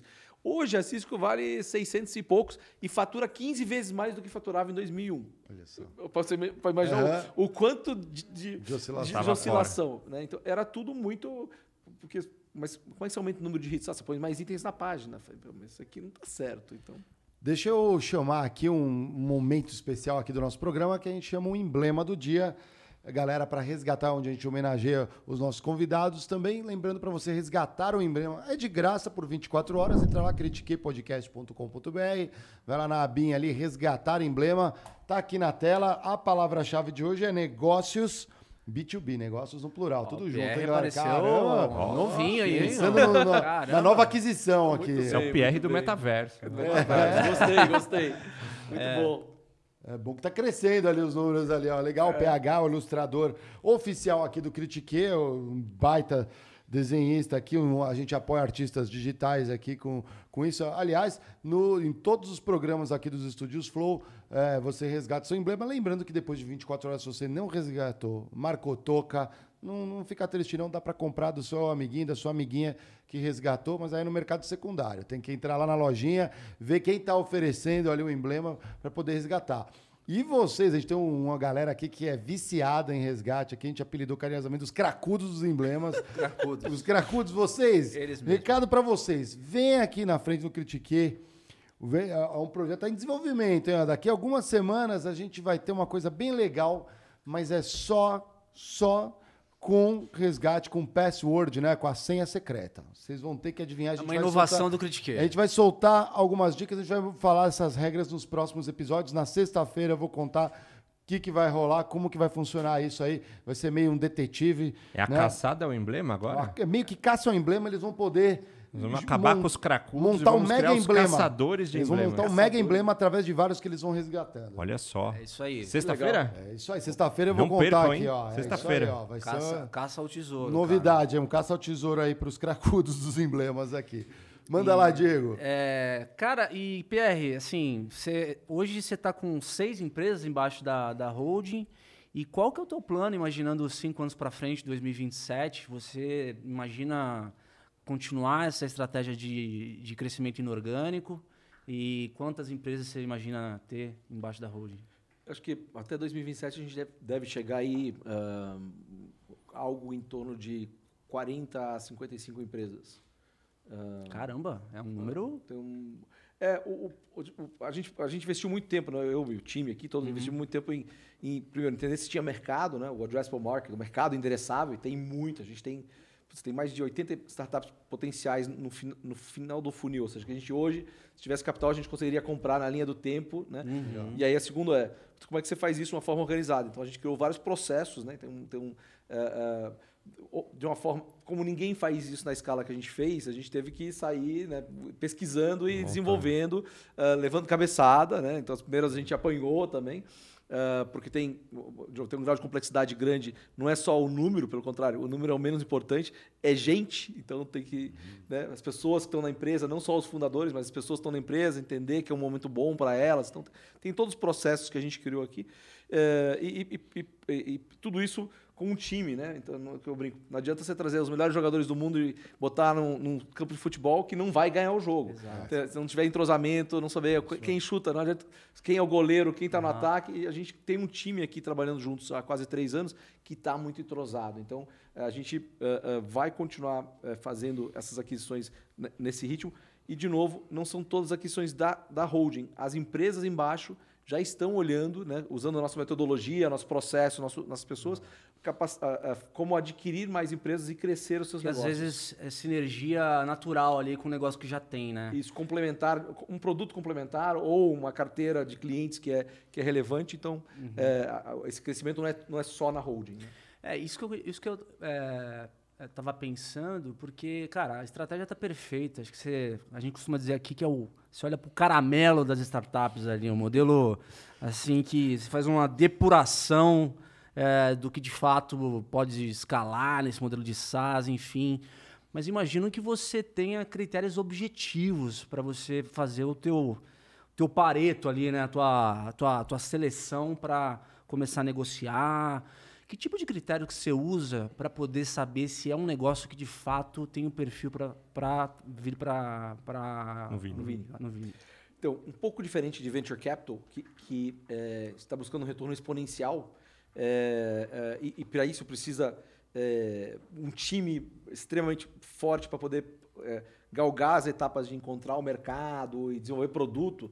É, a, a gente tem uma, uma, uma visão que a gente sai da premissa que os times que já chegaram aqui já têm um, um grau de maturidade em diferentes áreas, mas já, já, já estão com 100, 120 colaboradores, já estão empresa faturando um milhão e meio, dois milhões mês, ou seja, já, já estão bem, né, bem à frente. Então a gente sai da premissa que eles te- eh, têm eh, menos risco eh, e menos risco de time e, e de pessoas. E aí a análise passa a ser mais financeira. Então, qual o retorno? Porque no final do dia a gente capta investimento né? eh, e está alocando, investindo esse capital através de aquisições. A gente é um alocador de capital. É, é- é estranho falar isso, mas no final do dia é o que a gente faz. A gente aloca capital né? através da aquisição de empresas. Bons times, boas empresas, aí tem todo o processo humano para que isso aconteça, mas é o critério mais importante. Se a empresa não estiver dando lucro, se ela, tiver, ela pode estar crescendo muito, mas se ela não tiver o EBITDA, se, se as- se os KPIs, se os números não estiverem redondos, o time pode ser excelente, mas não vai fechar conta para a gente financeira. E tem que estar embaixo dos pilares que você comentou ali, da produtividade, do marketing, do- dos aplicativos? Hoje sim, a gente está olhando negócios eh, fora desse segmento, mas o que a gente não olha, né? A gente não entra em mercados muito concorridos. Então, fintech, que é um mercado onde eu brinco, se alguém for aqui em São Paulo, na Faria Lima, com o Juscelino, ano passado, levantasse uma bueiro. placa, levantasse uma, não, levantasse uma placa, tem uma startup de fintech que levantava 10 milhões de reais na hora do almoço, né? Então, tipo assim, preciso, preciso emprego, não. Tem uma, uma fintech, levantasse, levantasse a placa, conseguia dinheiro, as pessoas jogavam dinheiro nela no ano passado. Agora está um pouco diferente. Agora é o contrário, eles estão no farol pedindo dinheiro. Sou uma fintech, preciso de dinheiro. Mas é muito concorrido. É, a área de RH putz, era uma área com pouca concorrência, com, com os fundos entrando aí, também ficou muito concorrida. Então a gente, saúde é outro segmento que tem grande potencial, mas é muito concorrido, muito capital. Então a gente olha negócios que são não óbvios. Poxa, o que que é não óbvio? Meu, um sistema de gestão para cemitérios. Tipo, é um negócio que. Fantástico. Porra, maravilhoso. Tipo, de novo, nichado, Total meu, resolvendo nichado. problema. O churn é 0,3 ao ano. O cara tá faturando 35 milhões, tem uma EBITDA de 20%. É maravilhoso. O cliente É dele assim, não reclama muito. não volta para reclamar. Sim, é. Não volta para reclamar. Ele não vai no Reclame Aqui lá falar. Exato, exato, exato. Então é é isso, é é o não óbvio, com bons negócios, com bons números, e que os, os fundadores vêm conseguindo é, entregar ali reloginho bonitinho. Constantemente. Não é, não é tipo a coisa que vai te dar a maior emoção. Nossa, compramos o negócio. Puta, mas eles geram um fluxo de caixa, os caras são direitos, os fundadores estão ali, não tem outra alternativa. A gente dá liquidez, né? Então, poxa, a gente está comprando empresas, dando liquidez, realizando um momento importante na vida desses fundadores é, e, e Né? construindo juntos. E aí ele tem um período para ficar até a coisa Isso, andar. Mas vocês compram 100%. A gente compra 100%. Já aconteceu de você, cara, curtir pra cacete é, o negócio, o negócio tá rodando, tem operacional, e você não foi pra frente por conta de quem estava à frente da gestão do perfil? Já. Já? Já, já. É, porque que você, é, é intuitivo isso ou você consegue de- detectar algumas características que não fazem sentido pro, pro, pro que você quer? Uma, uma, uma parte é intuitivo, mas a gente tem uma, a gente traz uma, uma consultoria que faz tipo assessment, faz, faz testes para a gente ter- aprofunda bem. Por quê? Porque é, é um momento de mudança grande na vida da pessoa. Imagina você mora, sei lá, em Porto Belo, Santa Catarina, mas você mora numa cidade menor. né? Não, não vou Porto falar de Belo é São bom, Paulo. Porto Belo, é, eu é, gosto lá. é. Mas você mora numa cidade pequena, montou uma empresa de software. É, é, você, é, Domina, aquele, mercado, mercado, aquela tá- região. Tá, tá gerando lucro, então tem, tem empreendedor fazendo 100, 200, 300 mil reais mês do- do- dos dividendos, porque a empresa tem uma margem grande, então tá super bem. Você vai fazer dois movimentos. Um, em, em três, vai, vai- a- essa pessoa vai ter mais capital, então é, é, ela muda o patamar da vida dela. É, e aí isso tem todo o ecossistema, família, amigos, todo mundo assim. Então tem que Volta. entender. Saber se é, ela tá é, afim de trabalhar sa- mais 3, 4 anos depois de ver Exato, todo esse dinheiro. Exatamente. Ah, e, e entender eh, se o perfil dela também não é, eh, na outra ponta, não é agressivo demais, que dis- disrupta o, o ecossistema todo. Então Uhum. a, a gente tem é, fundadores com vontade, crescendo negócios, caminhando, alguns investidos por fundos, outros não, ah, mas que nem são nem falam assim, "Puta, agora que a Nuvini entrou, vamos acelerar esse negócio e vamos quintuplicar, porque o risco aumenta muito. Eh, e nem outros que falam assim, "Putz, dia seguinte assinar esse negócio, não quero nem saber do resto. O que eu vou botar aqui, vou embora. Eh, eh, e, e- é isso, é isso do ponto de vista profissional. Do ponto de vista pessoal, eh, a gente consegue, né, acho que pela experiência e por ter investido em muitas empresas, falado com muitos founders, entender se os valores estão alinhados. Porque você pode ter questões culturais distintas, você pode ter eh, experiências diversas, você pode ter, mas os valores têm que estar o alinhados. valor- né? Va- não valor, o valor, o valor é, a gente não abre mão. Não, Perfeito. cara, puta, Até porque o mercado, ele se conversa, né? É, ainda mais vocês que estão presentes aí é, no ecossistema todo, né? Dá para ter uma visão bem, bem interessante aí sobre, sobre o mercado todo, né? E é um game de trazer valor presente, é um valuation para trazer valor presente àquele fluxo, porque você não Isso. vai triplicar, quadruplicar ele. exatamente. No fundo é isso. É isso. Seu negócio funciona, fatura, tem um lucro de 100 mil por mês, isso aqui em tantos anos vai dar tanto, eu te pago tanto antecipado. É isso. Tô- Eu tô resumindo Claro, demais, claro. óbvio, Não, mas- mas, mas é, é um isso, jo- é é esse o isso. jogo. Eu só fico esse em o dúvida, é, na medida que fecha o negócio, aí, se você quiser é, é, abrir o, o modelo que você pratica, um cara que antes tinha o equity na mão, ele passa a ser, é, querendo ou não, um funcionário, né? Isso pode é, mudar o ponto de vista da, da performance, A mentalidade do- dele, do né? crescimento do negócio. À medida que ele está recebendo um salário, você negocia ali Um salário e uma grana animal no bolso, porque ele né, acabou de vender. Ah, tá, tá. É que- ele, ele coloca o dinheiro no bolso. É. E Mas tem- muda a cabeça. É, não muda? Muda a cabeça, né? Muda a cabeça. Muda a cabeça. Vamos colocar uns milhõezinhos na sua conta, amanhã você continua trabalhando, mas você trabalha diferente. Ah, sim. O sorrisinho do Diego. Ó, Gostei. mudou. Sim, nossa, né? E ainda são duas coisas. Eu coloco um dinheiro na sua conta e agora você é funcionário. Você nem tem mais a, Você nem precisa dormir pensando se amanhã você vai pagar a folha, a, folha de pagamento ou não. Mas, mas a minha, minha curiosidade é, é um pouquinho além, que, é, que eu não, acabei não terminando. No final do dia ali, te- existe um, um compromisso de metas ali que você fecha com o fundador para ele. Sim, Ah, tá. sim. Um plano, pelo menos anual, né? Pelo, pelo menos três ou quatro anos para acompanhar. Legal. Ah, legal. Muito legal. bacana. Ou seja, para ficar claro para quem está ouvindo também, ele só vai receber esse dinheirão que a gente falou ao longo do tempo se ele for entregando aquelas Isso. metas. Né? Isso. Um pedaço no começo, depois no segundo ano e assim por diante. E, e aí tem um ponto super curioso. uma- eu tava, as pessoas falam, por se os founders quiserem sair. uh, Quando a gente. uh, O Warren Buffett fa- falou, teve uma entrevista aí há um tempo atrás. Falou, mas como é que você escolhe as empresas, né? Que, que baseado em pessoas. Tal. No- Na Berkshire Hathaway, que é hoje um grande investidor, uma holding, né? É uma grande holding que investe em empresas numa escala muito maior que a gente. Ele falou, puta, a gente busca pessoas que gostam, obviamente, de ter um retorno financeiro, mas não trabalham pelo retorno financeiro. Então, é, a gente gosta de pessoas que gostem do que estão fazendo. Porque daí o, o retorno financeiro, puta, te dá mais tranquilidade. É Você natural, pode, né? É natural. Você pode fazer com mais tranquilidade. Te tira a pressão para você poder até focar mais e melhor no que você está fazendo. É difícil achar? É. Por isso que a gente fa- falou com 600 empresas para fechar seis. Mas é, é possível. Que legal, sensacional. A gente tem um ritual aqui no programa, nossos convidados é, é, a- adicionam uma liga aqui no Critique, nosso humilde escritório. Contigo não vai ser diferente. É como se você desse um toque assim que o nosso Critique virasse a startup, saísse rapidamente ali do fosse- pré-seed para o unicórnio. É isso aí. Um elo é, o- é como se fosse mais um elástico pro ecossistema do Critique. É isso aí. E a gente. 1.462 Ó, elásticos aqui. ó. Anota o palpite aí, Vou que um dia a hein? gente vai. Um Eu dia a podia gente- fazer um bolão eu, aqui, eu, ó. Eu, eu esc- eu escuto vocês, eu escuto Ó, vocês. ai, Que um dia a legal, gente vai hein? tirar esse elástico aí, a gente vai fazer um bolão, cara. Esse dia. acho- Que legal. A gente tá chegando na parte final. O Diego vai bater um ping-pong contigo. Eu vou mandando uns salves aqui pra galera que veio prestigiar a live aqui também. Rogério Moreira, ABC Fernanda, nossa abelhinha favorita aqui. Sacanagem com as outras abelhinhas, né? Mas ela é bem favorita. Isabel Macop veio aqui, a primeira dama Primeira aqui. dama. Um beijo aqui. O André Luiz, salve André Luiz, o Douglas. Olha quem apareceu aqui, Leonardo Baldiceira Santos, conhece? Conheço. Doutor Léo, olha que ele mandou. Grande Mário Espesiano, um dos melhores profissionais aos quais trabalhei. Ou você é muito mentiroso, ou... Ou Não, é quer- ah, ele quer que você leia o comentário dele. Ele, eu, li- e eu acabei lendo mesmo. Mas Pronto. é verdade. Funcionou. É, é um cara, é um, é um talento na área jurídica.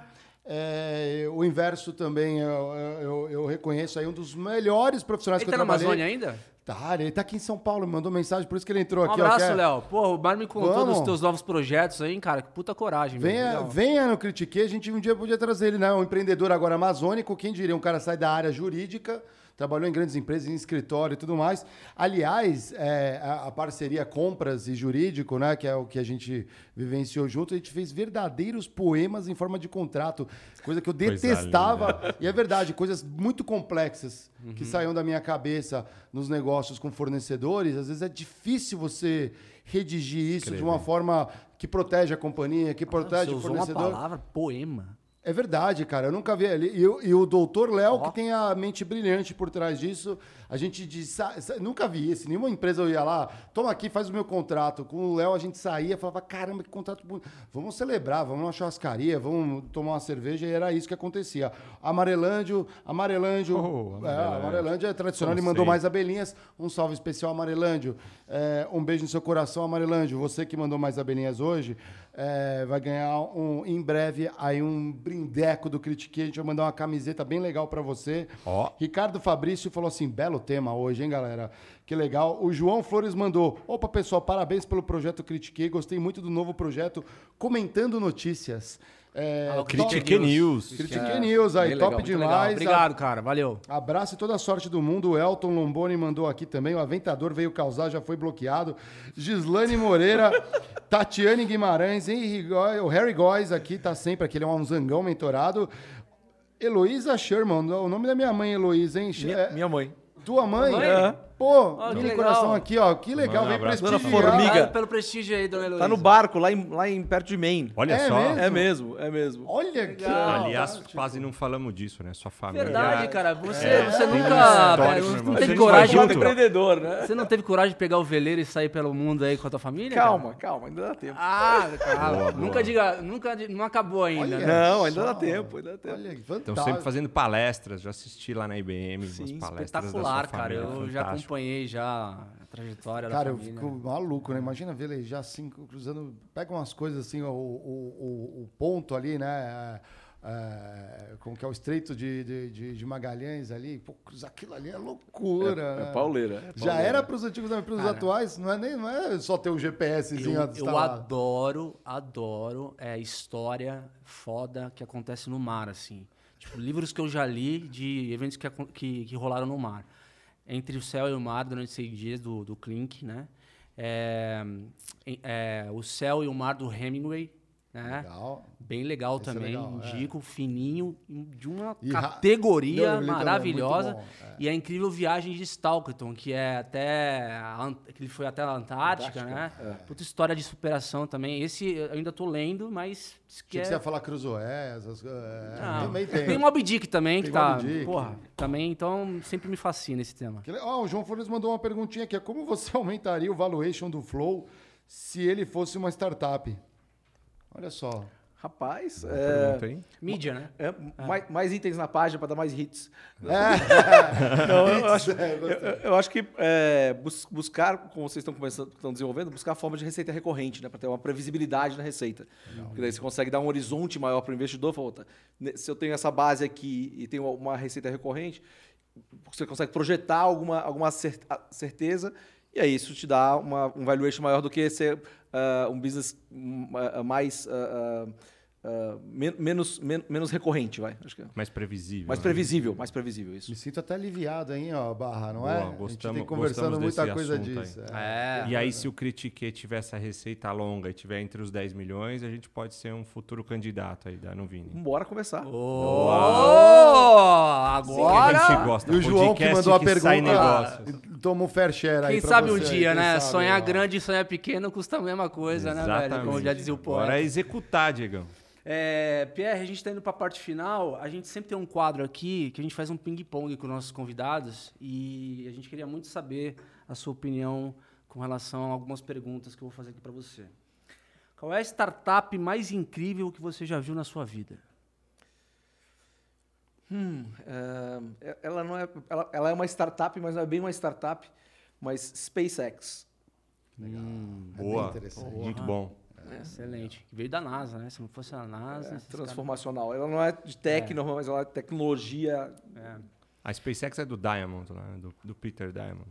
É, não, não do, SpaceX do, do, Elon Musk. Ou do Elon, Elon Musk. Elon Musk. Ela, ela, ela foi a primeira, ela foi a, a única empresa que conseguiu é, ter um, um, um anti-exemplo de foguete não tem ré. Exato. É, exatamente. Todo mundo fala, pô, foguete não tem ré. Ali Pô, tá... Como é que foi o MVP dessa, dessa empresa, cara? Eles, tipo, um foguetinho, num, num, numa, uma planilha. Escala, meu. Não tem é, MVP, eu acho. Que tem que ser. Imagina a quantidade de, de tipo, capital que o cara que teve que colocar. Né, assim, no D0, 500 milhões de dólares. É, né? tipo, exatamente, é. exatamente, Eu quero ver o primeiro maluco que fala assim, legal, tá aqui pro...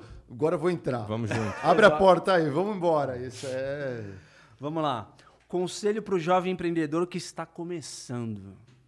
Puta, comece agora, é, teste muito é, e, e, saiba que muito provavelmente a ideia que você tem agora não vai ser a ideia que vai, vai ser bem sucedida. Uhum. A própria Novini começou com um conceito diferente e evoluiu. A Bossa tinha um modelo e evoluiu. Todos os negócios, as startups, o Facebook não é, não nasceu para uhum. ser isso, né? Então todos os negócios maiores uh, eles se transformaram. Uh, então esteja aberto a, a, entender, teste, teste, teste, comece agora, teste, e esteja aberto a olhar às vezes fora do que é, desse, do seu foco, uh, fora, fora, do que você acha que é o óbvio, porque o seu cliente, o seu mercado pode te levar para um outro lugar melhor. Também me fico aliviado Legal, agora, né? Que, né? A gente sempre vai moldando aqui as coisas, é isso aí. Famoso pivotar. Cara, o que foi fundamental na sua vida para que você chegasse onde você chegou? É, com certeza a experiência que eu tive no barco com meus pais me deu muita base, é, é, apoio de família, pessoas, amigos, mas é, o que hoje faz uma grande diferença pessoal é o entendimento que o seu estado mental define como você reage às coisas que acontecem na sua vida. Uhum. Então, é, é, é, não é ser estoico, embora eu tenha um bom um, um, é assim, a capacidade de você conseguir resolver problemas quanto mais você cresce, mais problemas você tem, é geralmente, é especialmente num país como o Brasil, é, é, ela, ela é diretamente proporcional ao quanto você consegue administrar seu estado mental para lidar, com esses problemas. Tipo, se você num estado de estresse ou num estado de medo, você não vai reagir bem, você não vai conseguir responder, você vai reagir. Então, não sei se a pergunta era dentro desse contexto, Excelente. Mas, Mais um estoico para o clube aí. É. é... Vamos falar de significado agora, cara. O Pierre veio nesse mundo para é, ajudar e transformar negócios e pessoas é, através ajudar a transformar, a, a transformar, pessoas através de negócios. Legal. Melhorar a vida das pessoas, vai. Uhum. Qual é a palavra mais importante desse século para você? Hum. Um essa, essa, essa é difícil que tem nesse mundo que a gente está vivendo agora é, é, é compaixão.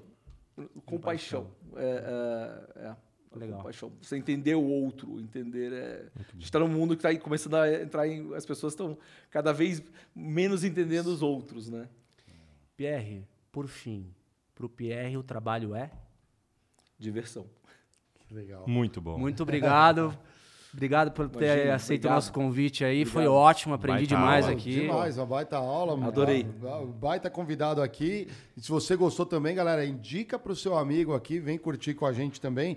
Lembrando aqui, ó, sexta-feira vamos fazer um Critique News. A galera pediu aqui, a gente já vai ter um Critique News. Quem sabe a gente não traz o Dr. Léo aqui para dar a cara, oh, que ele comentou é... a notícia aqui. Vamos ver se ele tiver aqui em São Paulo, tá sempre na Amazônia agora. A gente é, traz o doutor. O doutor tá convidado aqui, então tá intimado. Tá intimado a vir Boa. aqui. E semana que vem, lembrando também, a gente vai ter também episódios e vamos estar como podcast oficial ali no Digitalks. Vamos estar lá no meio, se você vai ao evento, passa lá no nosso stand ali, a gente vai estar entrevistando é, é, convidados, palestrantes, e as pessoas estiverem circulando lá, que a gente pegar assim, pô, esse CEO, esse CMO aqui, essa galera, o vendedor, né? Vamos falar bem aqui, ó, a defender a classe aqui do Diego e, e do Barra, né? Pode vir também. Eu escondo minha carteira, você pode conversar com a gente lá. Vai ser um. Essa é a mesa mais democrática. Mano, né? é, na Vendedor verdade, quem, e comprador. quem tem que esconder, quem tem que esconder a carteira é a gente, não. Pô, o comprador é que, Que tira a é nossa que tira a nossa comissão bolso. do bolso, velho. Pelo amor de Deus. Mas, pô, tipo, Vamos fazer um dia um embate aqui de, de compradores. Os caras são tão bons vendedores que estão convencendo a gente que É. a gente tira a carteira deles. Mas Exatamente. tira, meu dinheiro Exatamente. futuro. Dinheiro Eu futuro. vou trazer para valor presente igual o Pierre faz lá, eu não consigo. Mas se você tem uma comissão lá dentro, significa que eu podia comprar mais barato, né? Pô, você- essa comissão tira Essa de outra comissão é forma. minha, não é da empresa. Como é que eu vou te vender mais barato? Não é isso, é que você vai ganhar isso a longo prazo no teu, no teu aumento com a Ô, promoção. Mário, a gente Olha aí, só ó, não tá te da- xinga. tá a dado gente o só não te embate. xinga porque é você que coloca a comida na nossa mesa, velho. Pô, sacanagem, é verdade, hein? É Não, o que verdade. seria do vendedor sem o comprador? Exatamente. faria Mas é, eu acho que quando é um. E esse é um bom embate. A gente precisa fazer, Vamos uma fazer- série do embate. Comprador versus vendedor. A Exato. gente tem que trazer a Carol Manciola ápice que da veio aqui negociação. também. Vem uma galera boa de vendas aqui também, o, o, o, O João, o João Oliveira, o, né? o João Oliveira também, um sim. pô, baita G4. profissional também, exatamente. É, Só precisa arrumar mais comprador, mas Tem, senão vai cara, ficar... tem uns aqui, mas eu, eu vou trazer uns old school e uns aí da mais novos. uma Boa. cabeça aí. Vocês vão ver o que, que sai de Aguardem esse faz. episódio, hein? O fight final, a luta do século. Que legal. Muito bom. Recados finais pra galera? Não, acho que é, pr- primeiro eu queria agradecer vocês aí pela, pela oportunidade de estar aqui com vocês. E vocês que acompanham aí né, o Critique, é, s- saibam que o que está sendo construído aqui é uma comunidade. É, esse conhecimento, ele é um conhecimento que na época que eu tinha 18, 19, 20 anos, não tinha acesso, não tinha internet, não tinha, não, não, não tinha é, nenhum outro caminho, não tinha DVD, né? Eu sou bem velho. Não tinha DVD, não tinha programa de rádio. Então, é, vocês têm uma um acesso e, e o que está sendo construído aqui é muito legal. É, prezem por isso, né? se associem, se tornem zangões, é, acompanhem aí o que o que está sendo feito aqui, porque vai mudar a vida de vocês, vai melhorar a vida de vocês. é, é, eu digo isso com certeza absoluta. Muito Obrigado, obrigado, Pierre. Foi uma honra, cara. Aprendemos demais aqui. E, galera, não percam sexta. Ah, é, eu tenho presente pra você, pô, tô esquecendo Ah, aqui. filho, você. Obrigado, Bia. Aqui, ó, convidado não sai de mão vazia aqui, não. Opa! Esse aqui é um hidromel Felipe Media, é uma startup. É Que uma legal, startup. que aqui, ó, legal. tá crescendo absurdamente. Vieram aqui hoje nos estúdios antes. Ah, eu é? peguei- Eu peguei, eu sempre converso com eles, que eu adoro. Cara, esse é tipo um vinho, é, vinho de mel. do mel, cara. Bem Sensacional. interessante. Bem interessante mesmo. Vale a pena. mel, e não Muito dá pra obrigado. tomar sem uma canequinha aqui do... Puxa, do Critique. Exatamente. Que legal. aí. Pô, brigadão. Com logo novo, hein? Primeiro convidado com logo novo, Opa, já que a gente tava aqui. distribuindo até então a caneca com logo vintage. Lo- é. Logo novo. É. Show de bola. Pô, muito Temos legal. um rebranding, né? Muito legal. A gente vai Pô, aprendendo, a obrigado. gente transforma o Critique na prova, como a, é a empresa, mas a gente gosta do clima de empresa, né? De escritório, de empresa. Daqui a pouco a gente vai entrar no clima de fábrica aqui. A gente vai visitar, inclusive, a gente podia visitar a, a Felipe Mid e mostrar pra galera como que é, o famoso hidromel dos estúdios Flow aqui que a galera bebe. Show de bola. Bom proveito também. Muito obrigado. Obrigado, galera. Até a próxima, Pedrão. Solta a vinheta.